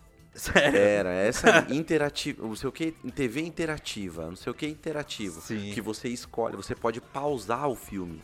Isso era uma coisa assim que eu falo, nossa, você pode pausar o filme, porque lógico, no VHS você pode também, mas na TV você pode pausar o programa. Você fala, nossa, mas como é que eu posso pausar um programa na TV? Porque a TV ela ela é unívoca, ela vai te dando a informação, você tem que obedecer o horário dela. O, o, o, fato de você escolher quando você quer assistir qualquer coisa te dá uma sensação de poder muito legal. É, tornou aquela coisa on demand, É. né? Mas ali, o lance é que a pessoa ainda estava alugando um filme específico. Isso existe até hoje. Tem plataformas como a Google, whatever. Ah, o YouTube. Exato. YouTube tem vários você- que você pega e aluga o filme. Você compra o filme, digamos assim, pra assistir por um período. O filme novo do, do Liga da Justiça do Zack Snyder, o- a versão dele, né, Director's Cut, tinha serviços que você comprava pra você poder assistir por um período, sabe? Então, isso já era a sementinha do que seria um streaming real, onde você paga um serviço como um todo que disponibiliza um catálogo e você dá play quando você quiser. As locadoras até tentaram aquele esquema que eu citei a, a, agora há pouco, de você pagar, levar a fita na sua casa, devolver, mas ainda era um, um, uma coisa demorada, assim, sabe? E eu penso que essa transição na forma de consumir filmes, porque o que mais a gente tá falando aqui é filmes, porque essa discussão se aplica a várias outras coisas, até mesmo a quadrinhos, música nem se fala, né? Mas vamos se ater a, a filmes em si, assim. Essa questão é, eu, eu, eu sinto que trouxe muitos benefícios, mas ao mesmo tempo, de certa forma, uma certa estagnação, uma certa preguiça, um certo. É, como é que fala a palavra quando você tá. Quando você é, é aceita, quando você. Passividade. É, uma passividade maior, eu digo, da coisa. Por que eu quero dizer isso? Você ainda pode entrar no seu, na sua plataforma de streaming e escolher o que está disponível lá. Isso é fato. Mas cada plataforma de streaming tem o seu acervo, então cada vez mais pessoas têm que assinar mais plataformas de streaming.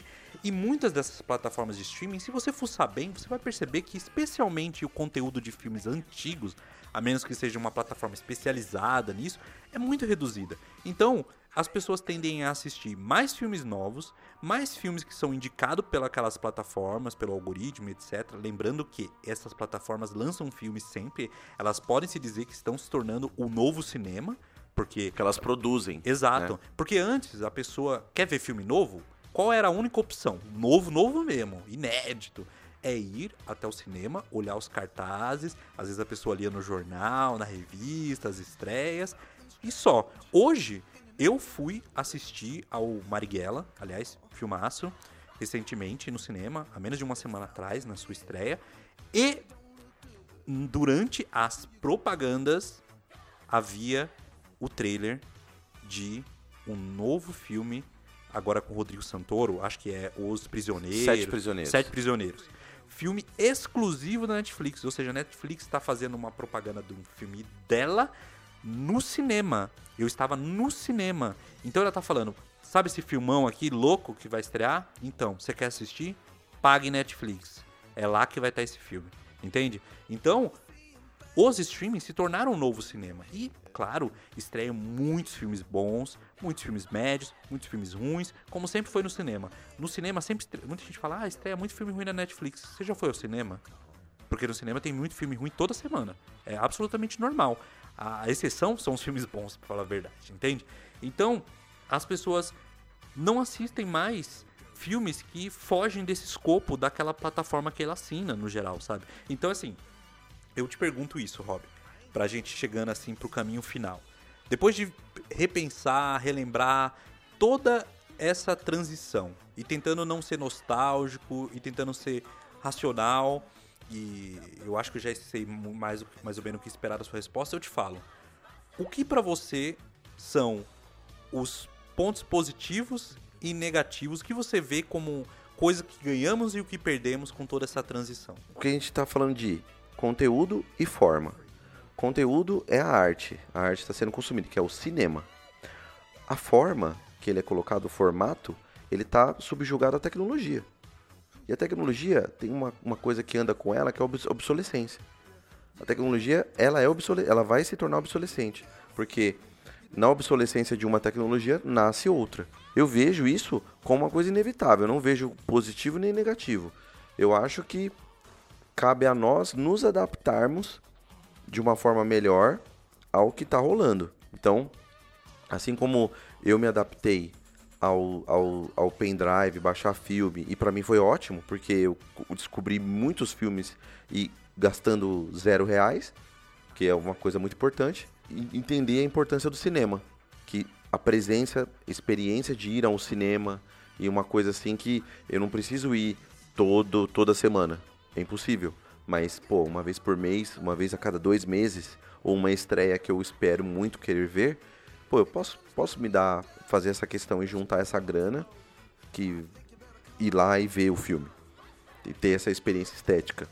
Então, é, não acho que concorre com o cinema, esse novo cinema que você falou é um cinema de conteúdo, e uma outra forma, né? O novo cinema conteúdo, só que numa forma diferente, que é o streaming, mas o cinema de sempre lá, da, do telão e tal, não sei o quê, que também tem suas mudanças, ele ainda está muito vivo.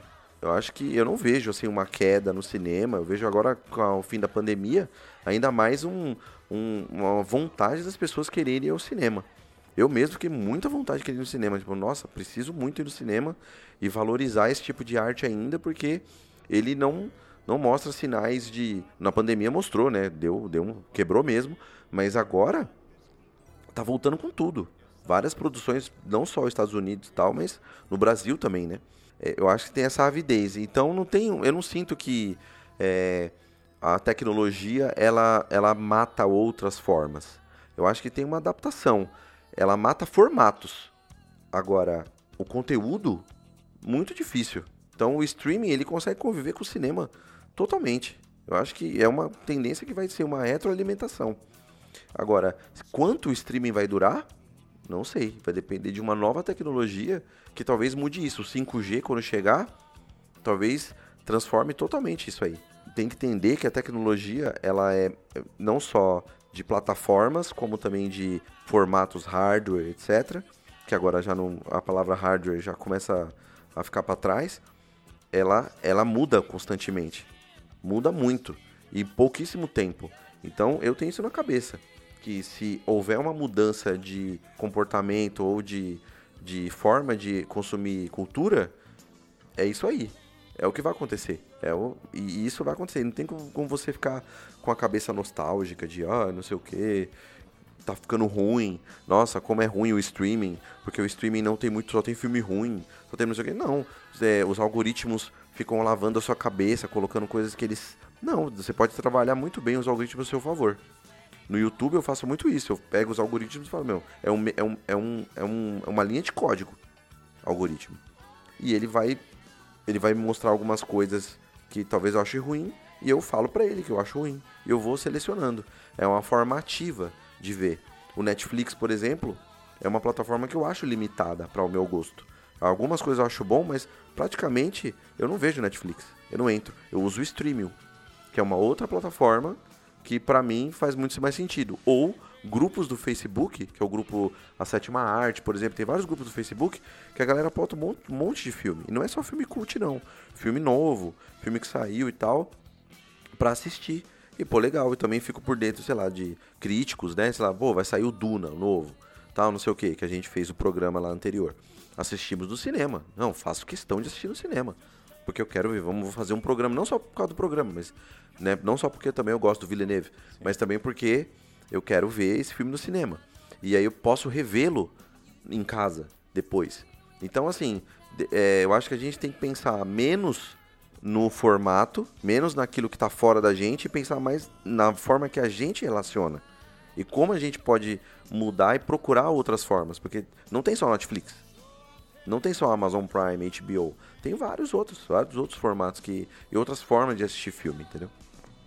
Eu concordo muito com você. Eu não tenho nada a acrescentar a essa questão da mídia e da do quanto que é um processo absolutamente natural que as coisas mudem e que a tecnologia vai ser sempre progressiva e enterrando coisas que não são tão práticas. A tendência é ficar cada vez mais dinâmico esse processo, é ter uma internet e um gadget que tem uma tela e pronto. É isso, é, é assim que você vai consumir filme.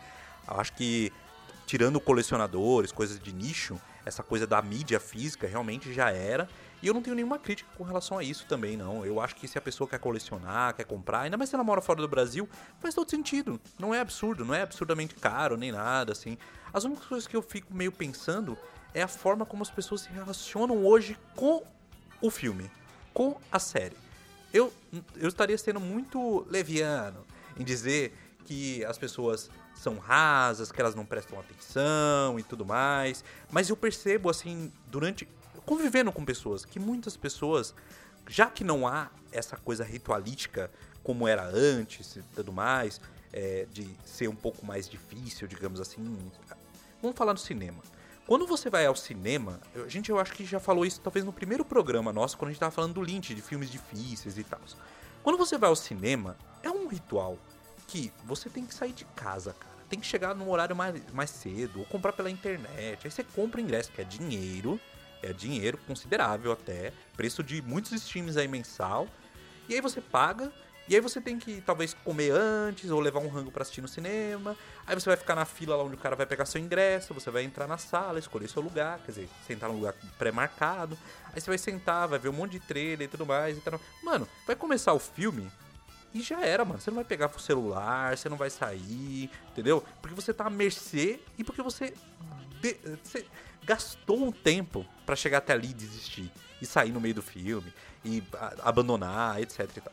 E eu usei esse exemplo longo para dizer que antes eu notava isso quando se via um filme alugado, ou quando ela comprava o DVD, ou quando ela pegava emprestado. Enfim, existia todo um processo, um ritual que fazia com que você passasse mais tempo com aquela obra, entende?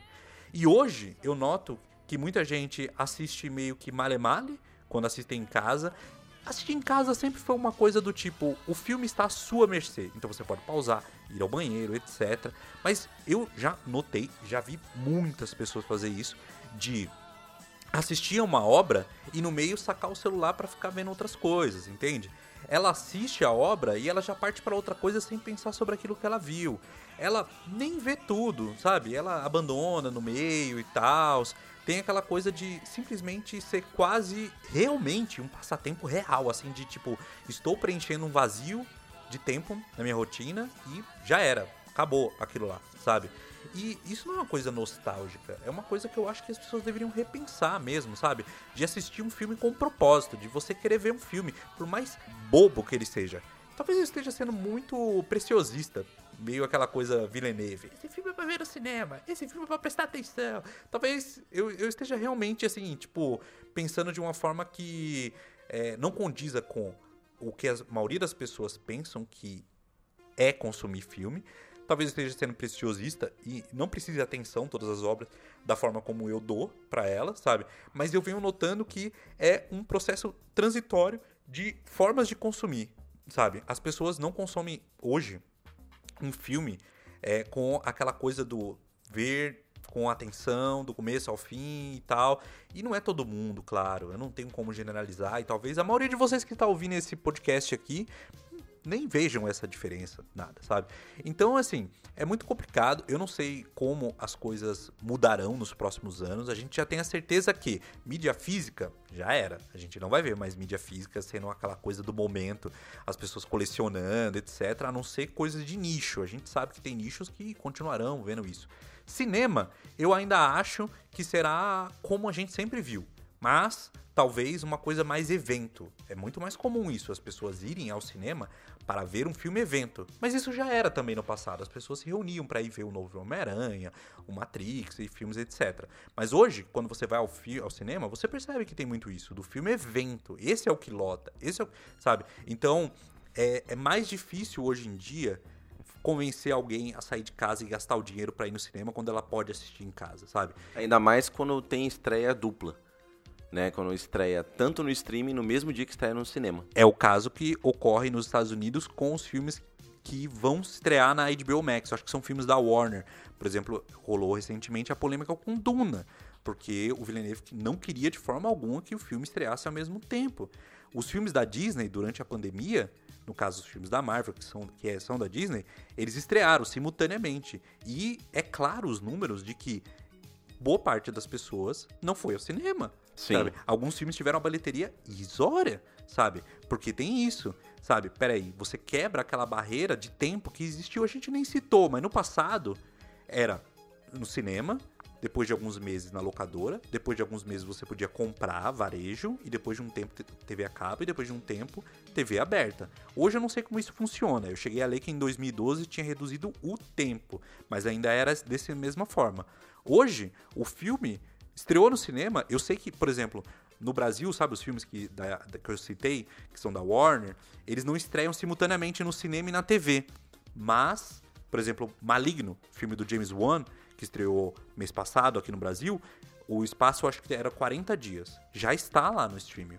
Space Jam já está lá na HBO Max, sabe? Então, filmes que eu acredito que sejam da Warner ou de uma outra produtora, etc, que eu não vou lembrar agora. Estreou no cinema no Brasil, em 40 dias eles estão na HBO Max.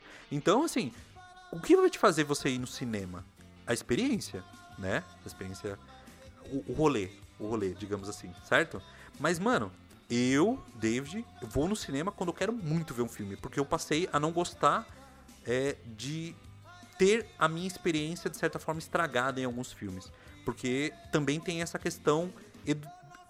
Eu, eu seria muito elitista falando de educação das pessoas e tudo mais, mas eu percebo que talvez ou algumas pessoas nunca foram instruídas dessa forma, ou simplesmente virou aquela coisa, pô, na minha casa eu falo enquanto vejo o filme. Eu faço outras coisas enquanto vejo o filme. Por que eu não posso fazer isso no cinema?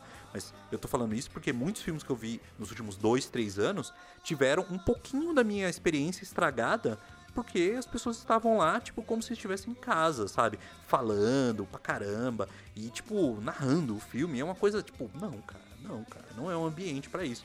Então, quando eu penso que eu vou estar tá colocando meu dinheiro para ter minha experiência talvez estragada, especialmente em filmes é, de terror, filmes que têm ambientação, uma ambiência que você quer ser imerso naquele filme, eu penso, eu prefiro ver em casa, sabe?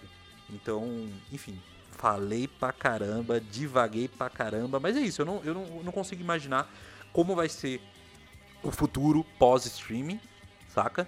e não consigo imaginar o, os impactos que isso vai ter na forma de consumir filme, especialmente no cinema, mais para frente. O que eu posso dizer é que hoje eu posso ver filme no celular. E muita gente condena, mas eu já vi muito filme no celular. É, no busão, você tá no busão lá, numa viagem Pô, vai ver série. Vejo várias pessoas no ônibus, no metrô, Nossa, vendo série. Eu também. É, então. É uma forma de consumir. O lance é assim, é, como, é você pensar como você consome. Se você consumir aquilo e você está usufruindo daquela forma, vendo no celular e você está entendendo aquilo e aquilo está te trazendo uma experiência interessante, é isso. Demorou. Vá, assiste, ué. Ah, não, tem que ser no cinema, tal, não sei o quê. Mas eu desejo que o cinema nunca acabe. Que seja uma arte como o livro, que tá aí até hoje, tá milênios aí, né? Cinema não é só cinema que você vai lá sentar na poltroninha e na tela. Cinema é todo esse movimento, essa linguagem, né? Que ela tá dentro de vários formatos e esses formatos têm vantagens e têm desvantagens. O importante é você usufruir do filme e ter essa experiência, por mais diferente que ela seja. Bom, basicamente falamos pra caramba aqui desse assunto. Pra caramba. Agora, como sempre, tradição do nosso programa, pitacos finais. Exatamente. Vamos ver o que, que a gente tem para indicar neste programa. O pitaco final. E aproveitando que este é o nosso último programa do ano, a gente vai fazer um pitaco final diferente aqui. No programa de hoje, a gente vai revisitar aqueles que para nós foram os melhores filmes que vimos esse ano, independente de ter, serem filmes lançados em 2021, 2020 ou num passado longínquo. A ideia aqui é que a gente relembre aquilo que a gente viu esse ano de melhor e deixa aqui como recomendação para vocês aí que vão passar o final de ano de férias, relaxando, janeirão. Se algum dos filmes que a gente apontar aqui chamar a atenção de vocês, fica aí a, a dica e claro, não é uma lista de melhores filmes do ano de 2021, que, aliás, eu acho que a gente deve voltar a esse tópico na temporada inicial de 2021, quando a gente vê ali as premiações, o Oscar. Então, acho que ali é um momento onde a gente pode meio que solidificar aqueles melhores filmes de 2021 mesmo. Então, acho que a gente pode começar aqui por você, Robin. Vamos voltar lá no, agora no ano, relembra aí qual, quais foram cite os filmes aí que você viu esse ano que chamaram atenção pra caramba pra você. Esse ano eu assisti vários filmes legais, assim, muitos filmes bons. E foi até difícil escolher alguns, para não ficar uma lista muito longa de filmes interessantes. Eu, eu fiz um, uma seleção de filmes que marcaram, lógico, que eu achei assim que foi impactante demais e que vale a pena recomendar. Tentar não ficar dentro de um eixo, de um lugar só, ou só dos Estados Unidos, ou só os que foram indicados pro Oscar, ou só os premiados, etc. Mas, obviamente, esses filmes aqui todos foram premiados de alguma forma. Então, a minha lista começa é, com um filme chamado O Ódio, La Haine, que é um filme francês de 95 do Mathieu Kassovitz, que é um filme muito interessante, assim, eu fiquei de cara que o elenco é o Vicente Cassel, né, famoso. É um filme muito interessante porque ele tem, é de 95, e ele tem várias inovações estéticas bem interessantes, inovações de direção de imagem, principalmente. É, ele usa um recurso até interessante, um recurso que hoje é o, o, que abusam muito do recurso, né? Que é, é, dos drones, né? Recurso de drone e tal, de câmera voando, né? Câmera no ar, que era muito caro de fazer, era geralmente usado com um helicóptero, né? E aí eles fazem também uma dessa aí sem helicóptero, sem nada. Fazem de um outro esquema. Entre outros recursos de que eles usaram estéticos, é um filme todo preto e branco, maravilhosamente, um espetáculo visual muito interessante mesmo. A história basicamente é sobre a violência masculina, posso dizer assim. Então, é, é um filme que passa na França, mas eu achei interessante de ser. Não é um filme típico, sei lá, que a gente ouve pelo senso comum de um filme francês, que são atores franceses brancos lá, né? Aquela coisa do novelle vague, que é, é, o mais comum que a gente ouve de cinema francês, mas não, é um cinema francês que fala de imigrantes, tem imigrante árabe, tem, tem, tem imigrante jamaicano, né, descendentes, descendentes jamaicanos, estão lá morando na França, então tem todo esse embate da questão racial, da questão dos imigrantes na França, né, na questão do jovem na França, então tem muita cultura jovem é, delinquente, posso dizer assim, contraventora e violenta, sobretudo. Então é um filme que fala de violência em geral, não só uma violência gratuita, assim, de violência de soco, de chute, de tiro, mas é uma violência no, no linguajar, violência na, vi, na vida mesmo, né? Na vida desses jovens, assim. E, e aí eles são um grupo de amigos que se envolvem numa treta, é um negócio doido, assim. E é um espetáculo, eu fiquei de cara com esse filme, assim, que cada hora que passava, cada imagem que passava, eu falava, nossa, cara, olha isso. Incrível, assim, uma coisa que é um filme que dá para perceber que é um filme que não é muito caro, que não foi uma hiperprodução, mas os caras inovaram, tipo Cidade de Deus, assim, que você vê assim que os caras fizeram um, uma coisa maravilhosa visualmente, só que visivelmente com pouca grana e um belo filme, né? Então é um filme que eu recomendo muito para quem quer ver. Ele ganhou como o prêmio de melhor diretor em Cannes. É um filme de 95. Então eu, eu acho que. o orçamento dele é de 2 milhões. Olha só, o orçamento do, do filme todo: 2 milhões 590 milhões de euros. 2 milhões 590. 2 milhões 590 para fazer um filme cara, não é muita coisa, né? Não é muito, muita grana.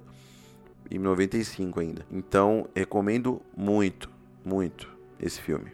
O próximo filme é O Retrato de uma Jovem em Chamas, que é um outro filme que é eu fiquei de cara também visualmente, porque cada cena é uma tela de pintura e fala justamente de uma pintora, né, uma mulher pintora que tem uma, um, uma tensão dramática com uma outra personagem. Isso se desenvolve a relação delas, né, uma relação lésbica, de amor e tal, mas também tem uma, uma tensão, é um drama muito foda, da Celine Sciamma, né, também francês.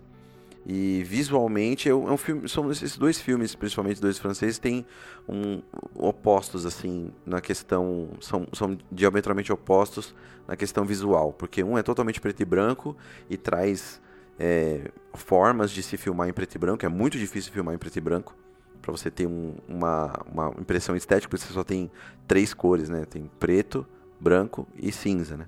As tonalidades. Mas quando, mas também é igualmente difícil você filmar um filme colorido como o Retrato de uma Jovem em Chamas, que é assim, é uma ode à pintura para quem gosta de arte visual e é uma beleza enorme assim assistir. Então, um filme, ele eu gosto de ver filmes pela história, basicamente, né? A história que vai te te dominar, né?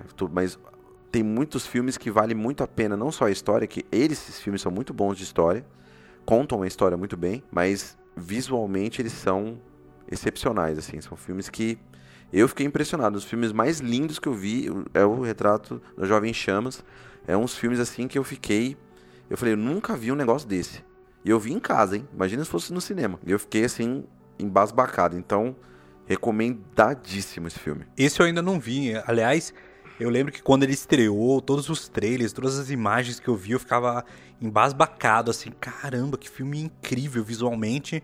E acabou passando direto, cara. Eu esqueci total. Eu vou claramente anotar aqui esse assistir filme- assim que eu puder. cara. Cara, esse filme é maravilhoso. A história é muito boa, é um drama muito forte, te envolve, assim, né? Os personagens, as, as atrizes, maravilhosas, assim.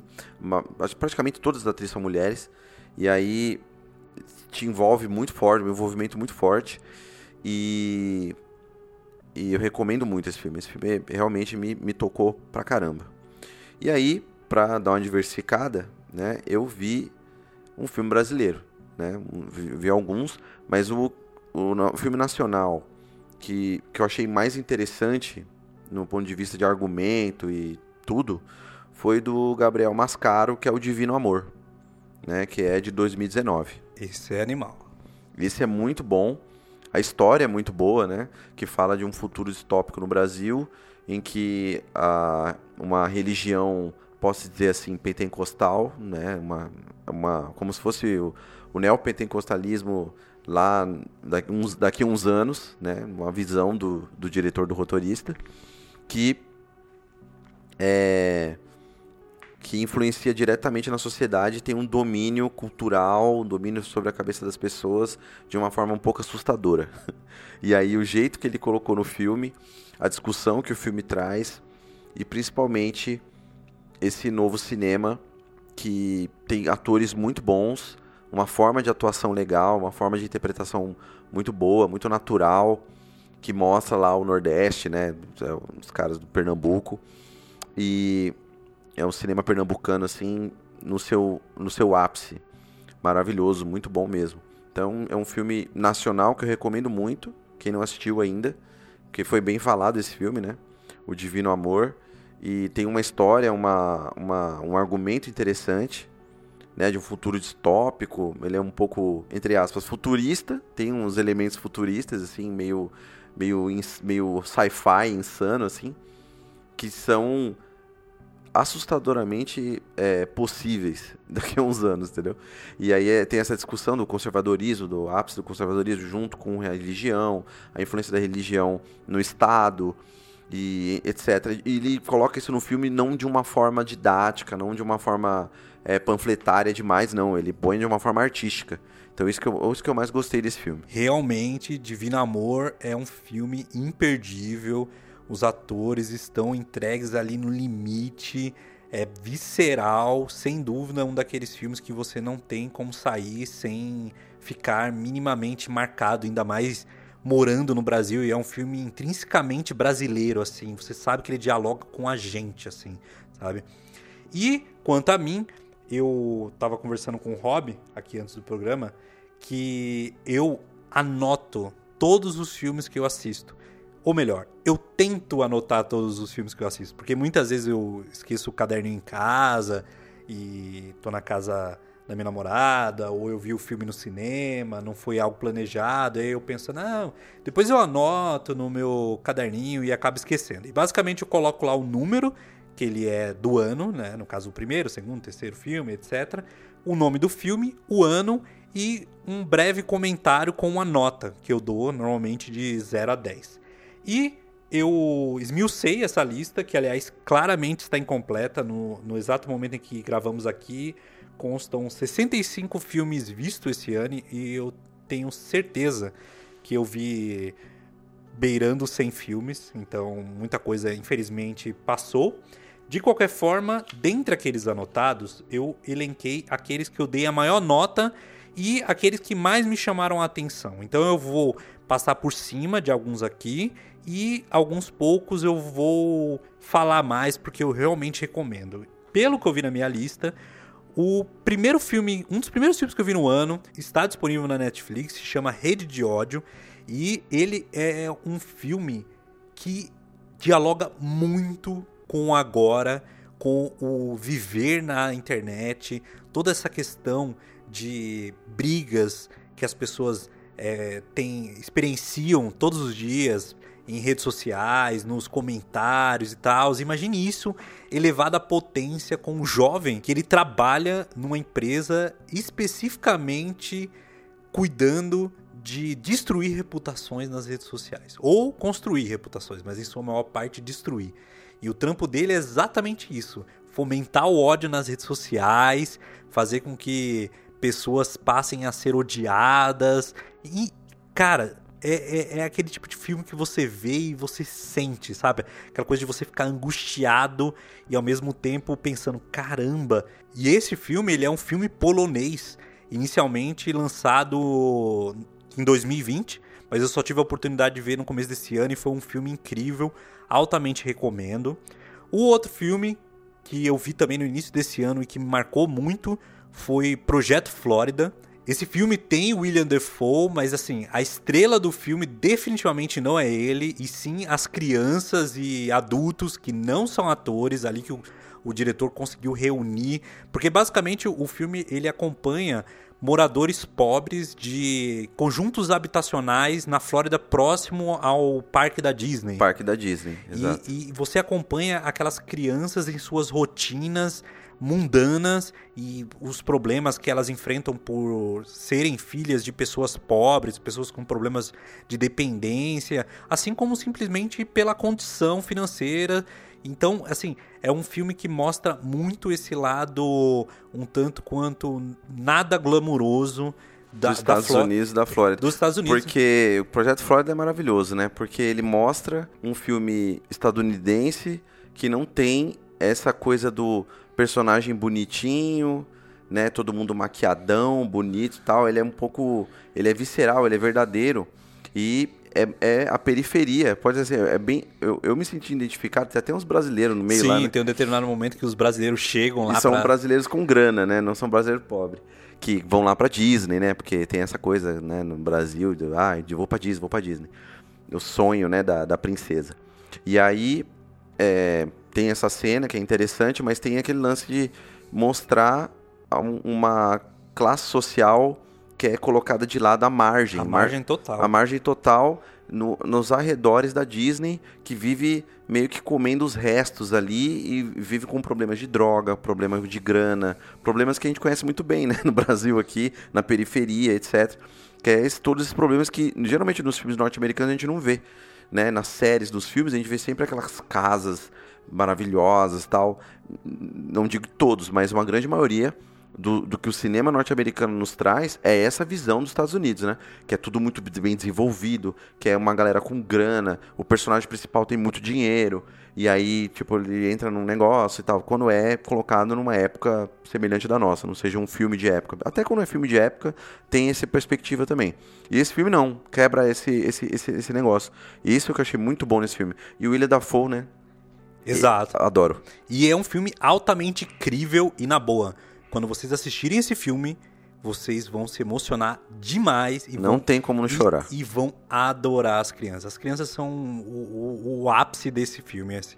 Maravilhoso. Seguindo adiante, eu listei entre os melhores filmes que eu assisti o The Father, ou Meu Pai, filme do Florence Zeller com o Anthony Hopkins, que inclusive ganhou o Oscar de melhor, melhor ator, ator esse ano. Merecidíssimo. E, nesse filme, ele faz um, um, personagem que está convivendo com uma doença degenerativa, algo como demência, que está cada vez mais minando a personalidade, as memórias, as relações desse, desse senhor. E, cara, a interpretação dele é visceral, assim, e, e, e é uma coisa que acredito que muita gente já passou de ter familiar nesse estado, e eu acho que ver aquilo é uma reflexão do quanto que todos nós estamos suscetíveis a passar em algum momento na velhice por momentos onde talvez a gente não se identifique mais como, como uma pessoa independente, uma pessoa que não precisa de ajuda de outros para tomar pequenas decisões do dia a dia, como que vai comer, como preparar uma refeição. Então, assim, é um filme incrível, muito bem feito.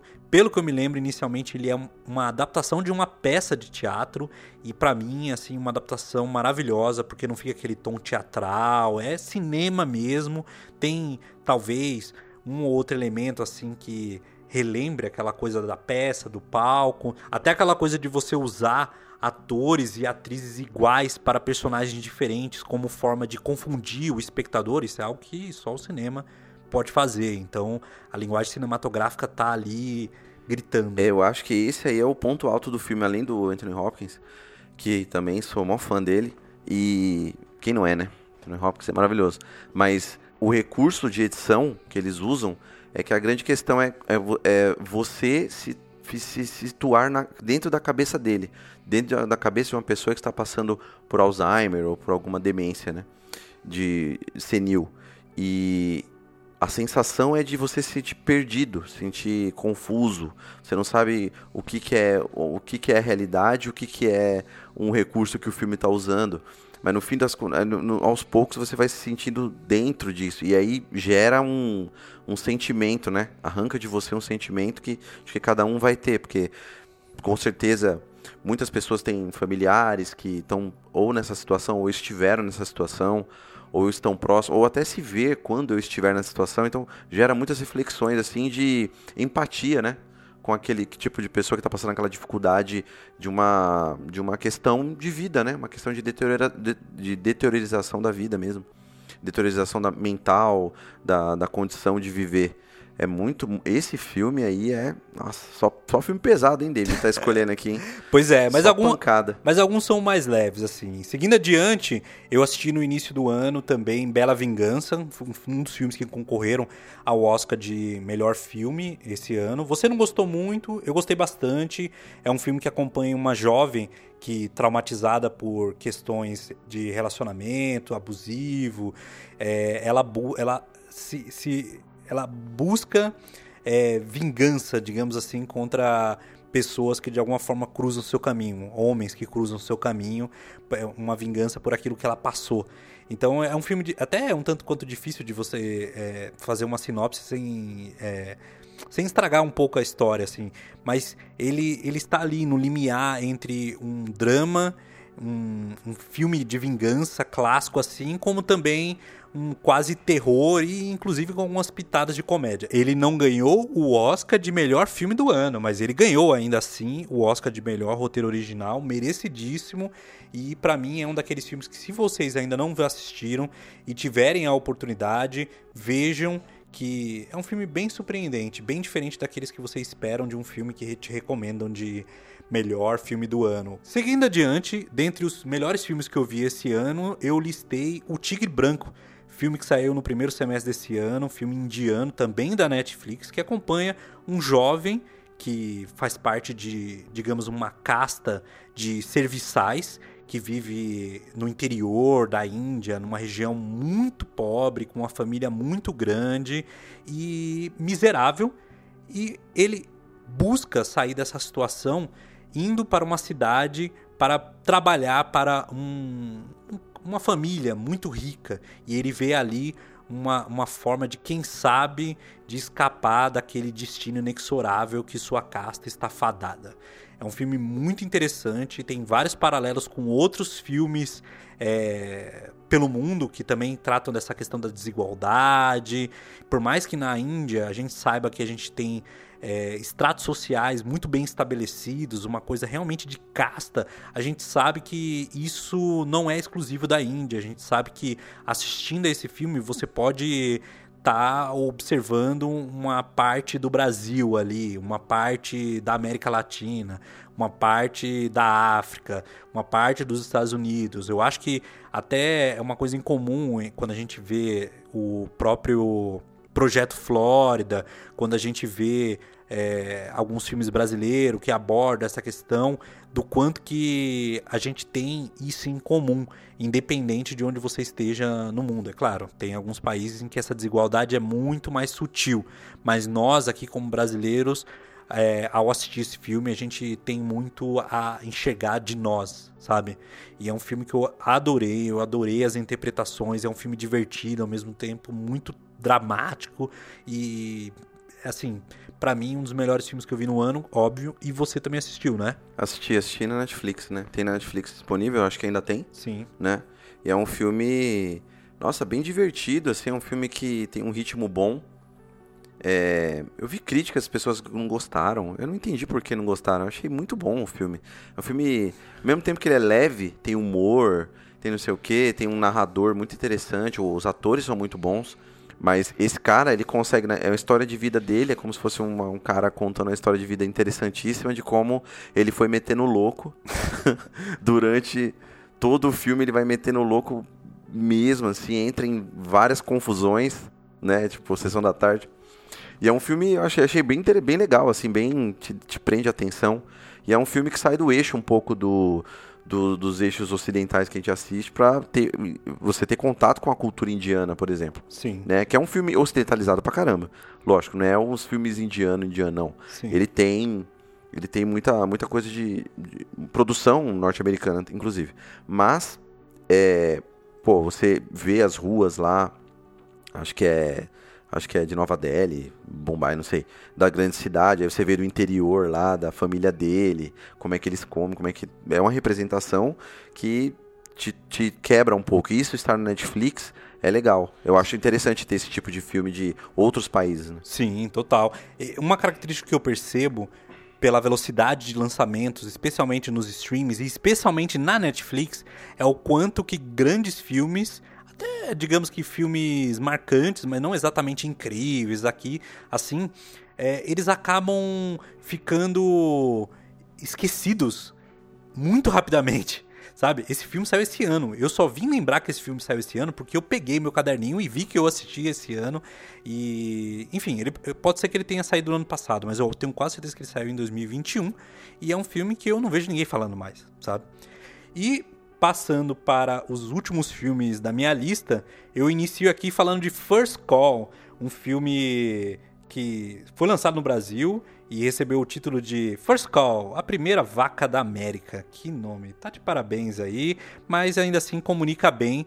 Ele narra a história de um cara no Velho Oeste americano que é, se embrenha no meio de galera desbravadora lá do Oeste e mete o louco, mesma coisa, para tentar sobreviver de uma forma que não seja é, através de violência. Então ele faz uma amizade inusitada com um imigrante chinês e eles dois ali veem uma, um negócio muito promissor é, na ba em volta de uma vaca que não é deles. É basicamente isso. É, é um filme muito curioso, é um filme devagar, é um filme que demanda aquela coisa de você experienciar, meio que. É, é, é mais uma experiência do que necessariamente uma trama. Existe uma trama muito engraçada, muito curiosa, muito singular, mas acima de tudo é um, é um filme quase climático, sabe? Assim, então não é um filme que para aquelas pessoas que tem, não tem muita paciência. É, é um filme bem interessante e realmente recomendo para quem ainda não teve a oportunidade de assistir. Você viu? Não, não vi ainda. Eu tá, tá na minha lista de ver. Então, é um filmaço, recomendo bastante. O próximo filme da minha lista é Mother, um filme, mas não Mother do, do Aronofsky, que eu particularmente detesto, apesar de que entender por que, que as pessoas gostam. É um filme que não dialoga comigo e essa é a beleza do cinema. Tem filmes que infelizmente não mexem com a gente e o que eu estou falando aqui é o Mother do Bong Joon-ho. Sim, o Bong Joon-ho, o cara do Parasita, o cara que dirigiu o Parasita, ganhou o Oscar de melhor filme. Em 2009, ele fez um filme que acompanha uma mãe cujo filho, com certa deficiência intelectual, é acusado do assassinato de uma criança. E ela parte em busca de buscar provas para inocentá-lo. É um filme muito engenhoso, muito bem editado, muito bem escrito, muito original e, muito bom Jun-ho, porque você assiste esse filme e você vê muito aspecto que permeia todos os outros filmes dele. Para mim, foi uma grandiosíssima surpresa. É um dos filmes que eu assisti mais despretensioso, mas que assim, quebrou minhas pernas. Eu sinceramente não estava preparado e assim, se você ainda não viu, você aí que está ouvindo ainda não viu esse filme, não faça como eu. Não postergue, sério, vá lá e assista porque é sem dúvida um dos melhores filmes que eu vi na vida e claro, é, dentre os filmes que ele lançou no Ocidente. Esse, sem dúvida, é um daquele que as pessoas menos falam, mas mesmo assim assistam. É muito bom. Você já viu esse? Esse eu vi, lógico. O cinema coreano, eu sou fã. Eu gosto muito, que eles têm uma forma deles de contar a história. Quem viu Parasita, eu acho que é bem comum não ficar familiarizado, estranhar um pouco o jeito que a história é conduzida. Porque a história é conduzida não de uma forma linear, mas também não é aquele quebra-cabeça doido ou é o contrário. Não, é uma forma assim que as coisas acontecem ao mesmo tempo, as cenas, ao mesmo tempo elas parecem que estão desconectadas, mas no final elas sempre têm uma conexão. É, é confuso, é diferente. Então eu gosto muito disso do cinema coreano, especialmente. É, o cinema japonês, é, o cinema japonês não tem muito, não sei, não tem tanto isso não. Mas o, o, coreano especialmente tem muito isso.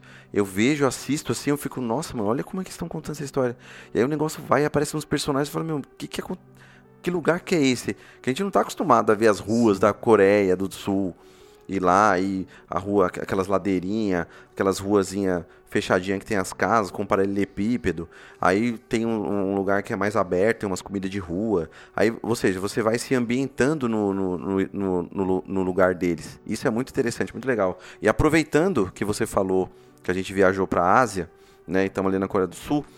Vamos um pouco mais para baixo, que aí eu já vou recomendar outro diretor que é difícil escolher um filme dele, mas eu recomendo um filme para quem nunca viu. O primeiro filme para conhecer o Wong Kar-wai, né? Diretor chinês é, de Hong Kong. Você estava esse ano vendo vários filmes dele, né? Eu peguei porque eu me impressionei, eu sempre queria ver o Wong Kar-wai, Wong Kar-wai, todo mundo falava dele, não sei o que, principalmente os clipes dos anos 90, muito influenciados por ele lá, do, né, dos clipes da MTV, aquela estética. Eu falei, meu, quero, quero ver esse cara. E aí eu, o primeiro filme que eu vi dele foi O Amor à Flor da Pele, que é o In the Mood for Love, de 2000, dos anos 2000. E é um é assim, é maravilhoso. Uma, é, lógico, é um filme de Hong Kong, chinês. A forma de contar a história também me conduziu muito, assim, me seduziu muito, vendo que, nossa, essa história. E é a história de amores, né? Então ele tem amores expressos, amor à flor da ple, a pele, Aí tem 2046, que é Amor, eu não lembro o nome do título. Mas é sempre uma relação heterossexual e tem um filme que também é uma relação homossexual, que é Happy Together. São dois homens gays. É maravilhoso também, incrível. E para aquela época, né, final dos anos 90, dos anos 2000, fazer filmes com essa temática na China, né, né Hong Kong, que é meio dissidente, mas é, é complexo para uma sociedade assim mais conservadora do que a gente imagina. Né? Então, eu recomendo muito o Wong Kar Wai porque ele é um ele é o diretor que com, principalmente com esse filme não só, mas esse filme aqui foi é, ele já tinha feito, ele fez, ele tem filmes desde de 84, acho que o primeiro dele é 84, 86. Então, desde então ele vem fazendo vários filmes. Esse foi um marco porque é esplendoroso assim a a fotografia, a imagem do negócio, né? Tipo, as cores que ele escolhe, a, a câmera sempre observ, observando assim de um lugar, sempre uma câmera que é câmera escondida, uma câmera que está sempre pegando uns quadros assim lá, os personagens estão lá no fundo conversando, numa vida cotidiana, sempre lá, estão lá nos apartamentinhos apertado, e aí vai trabalhar, ele, não é um filme chato, aquele filme que você dorme. Ah. Não, é um filme que ele tem uma ele tem um pouco essa coisa contemplativa. Filme de arte, né? É filme de arte. Mas eu achei muito muito interessante. Tem uns filmes dele que são um pouco meio parados mesmo. Mas esse Amores é, Amor à Flor da Pele, ele é mais, ele é um romance assim, né? Uma relação entre duas pessoas que fica numa tensão sexual. Talvez seja por isso que fica, né, é igual novela. Novela da Globo. A galera quer se comer, mas não consegue. Aí, porque um é corno, um quer, né? Sempre tem um, um comedor de casada no meio, ou a mulher, sempre tem essa história. E aí fica aquela tensão, aquela tensão. E é, esse filme é basicamente isso aí. É tipo uma novela que é o cara tentando ali, ele quer, eles querem os dois, mas eles não não se pegam e aí o negócio desenvolve e fica maravilhoso. Então, esteticamente é uma aula que reverberou influenciou muitos diretores, inclusive coreanos, influenciou direção de filme asiático assim. Você pode ver filme taiwanês, filme chinês, meu, Onkawai, antes de Onkawai e depois de Onkawai. Você vê e fala, nossa, esse aí é bem... Eu teve um filme, não vou lembrar qual filme, mas eu falei, nossa, meu, e não era, não era de Hong Kong. Era outro diretor asiático, eu falei, nossa, isso aí é... Tá dizendo assim, Onkawai é meu mestre. Entendeu? É tipo um Stanley Kubrick pro cinema ocidental. Então ele é, ele é um cara muito, muito interessante para quem quer conhecer esse cinema, cinema asiático e a influência que eles têm. Então, aproveitando aqui que eu estou falando, né, eu vou falar meu último filme, minha última recomendação, que é Cafernal. Cafernal é um filme da Nadine Labak, que é uma diretora libanesa. Esse filme é de 2018, foi indicado como melhor filme estrangeiro para o Oscar 2019 não ganhou, né, na data, mas é um filme, assim, até difícil de falar, porque é um filme que tem é, crianças atuando, né, que é o Zain Arrafea, que é uma criança que ele, pelo que eu sei, acho que ele é, ele é sírio, e ele é, ele é refugiado, não é ator, nunca atuou, e eu, depois que eu descobri isso, eu vi o filme e eu falei, não, não é possível, esse moleque é ator, não tem como. Ele atua muito bem, muito bem mesmo. E, e, e, domina, é um drama pesadíssimo, lógico, tá no Líbano, né? Então vai falar de guerra, vai falar de refugiados, vai falar guerra sírio-libanesa. É, um, é, é problemático, assim, é um filme bem, bem difícil. É, tem até uma frase dele que eu nem vou falar para não dar spoiler, mas é uma frase bem pesada, assim, que é uma conclusão do filme inteiro, que esse molequinho é de 10, acho que 10, 12 anos, ele, ele fala, ele conclui depois do filme. É um filme que é impossível não chorar, então se você está instabilizado emocionalmente, não veja esse filme, porque é um filme muito pesado. Não é pesado de violência, assim, de sangue e tal, mas é emocionalmente, assim, ele é um filme porque é real, né? É uma história, é uma história real. Então, é, fala de uma realidade de um, de um lugar de guerra, de, de tensão o tempo inteiro. Então, é, é um filme, mesmo assim, é um filme muito bonito, muito importante.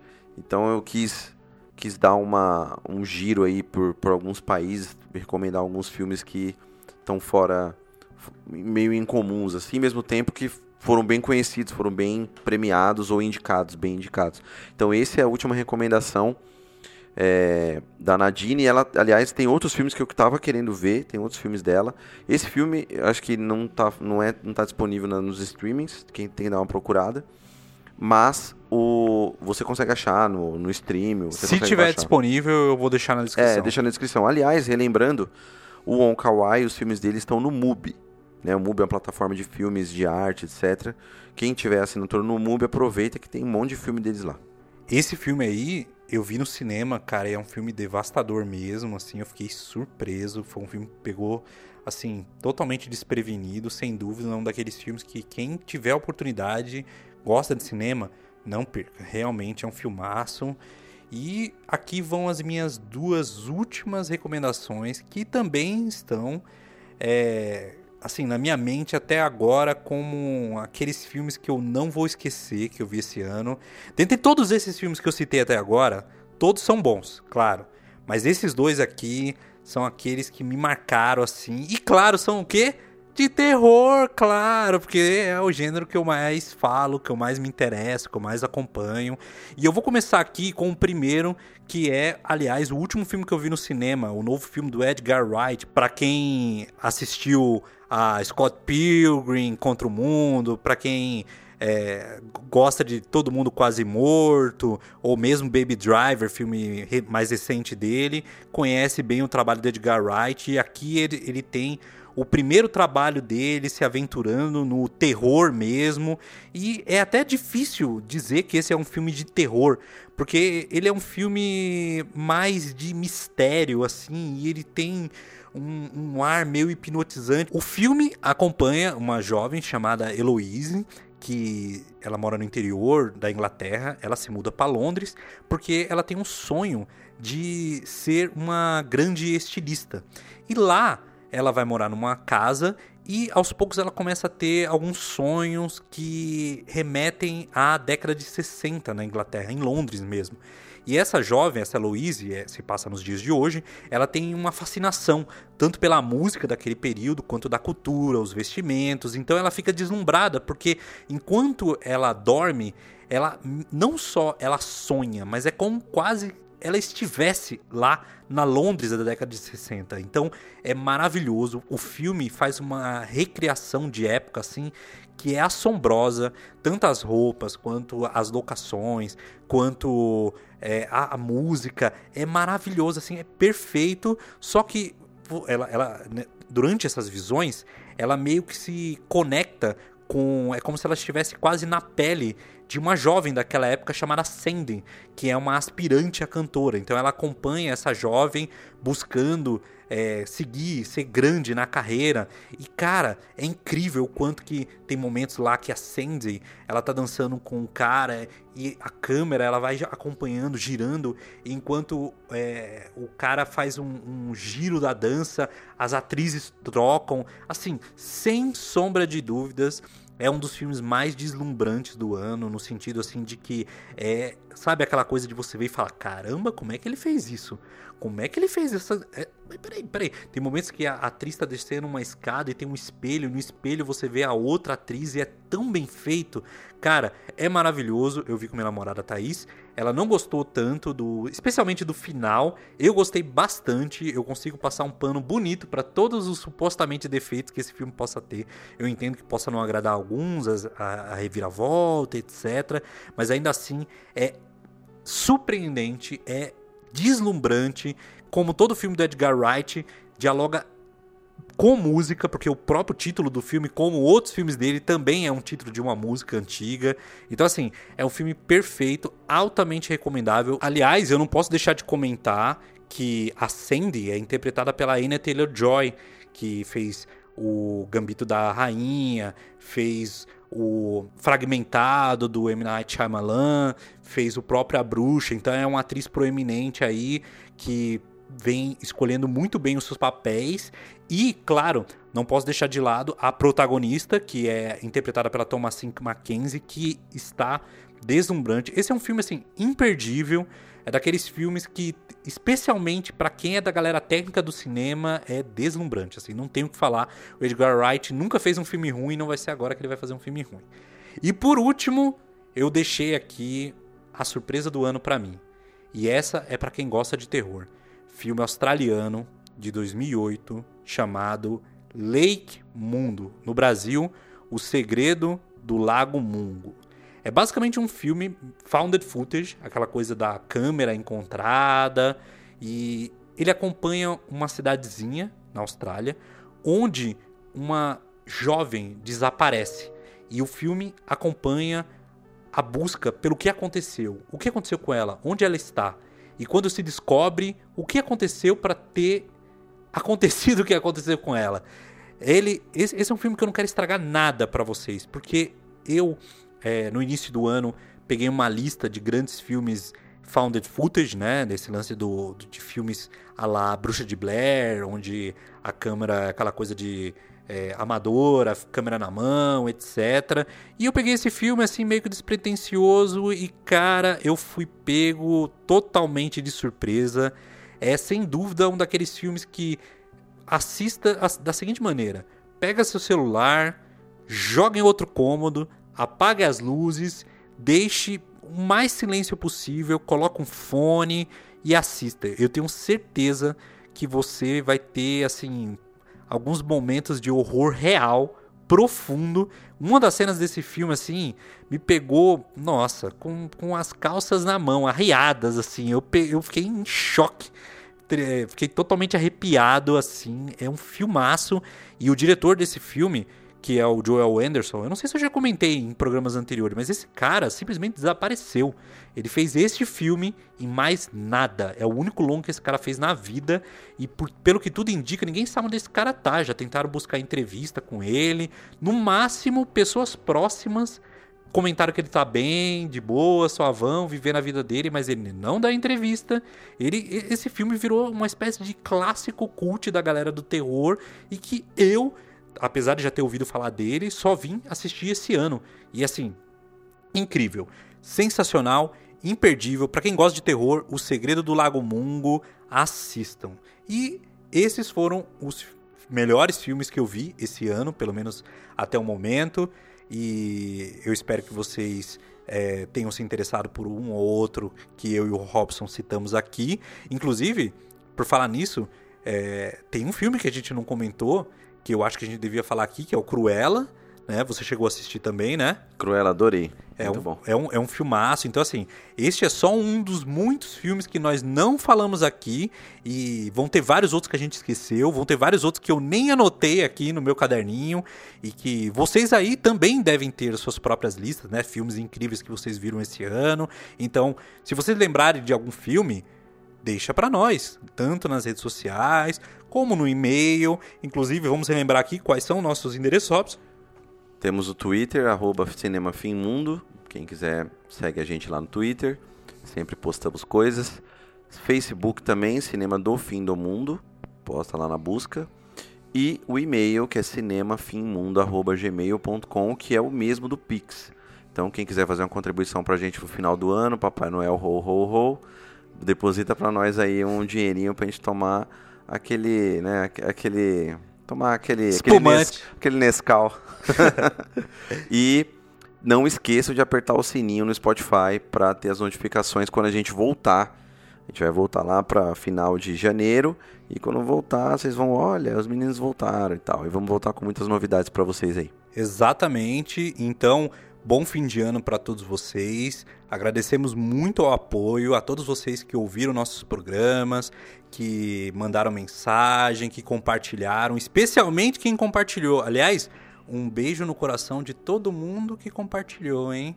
Continuem fazendo isso. Ano que vem a gente volta com tudo, com mais coisa para falar. Estamos juntos aí nessa jornada de aprendizado, de conhecer e falar sobre cinema, falar sobre filme, porque isso é uma coisa muito interessante do ato de assistir filme, compartilhar com outras pessoas, conversar, trocar conhecimento, ideias, debater que filme é bom, que filme é ruim, por que, que você gostou, por que, que eu gostei, toda aquela coisa gostosa e saudável de apreciar cinema, eu acho que é para isso que a gente faz esse programa. Então eu imagino que vocês estão ouvindo aí também sentem isso. Então nos vemos novamente no início de 2022. Boa virada para vocês. Se cuidem, tentem não morrer, bebam bastante líquido, né? Vacinem-se. Vacinem-se, usem máscara aí, né? E é isso. Então, um ótimo fim de ano e até a próxima, não é mesmo, Rob? Até a próxima. Tamo junto aí. Janeirão tamo de volta.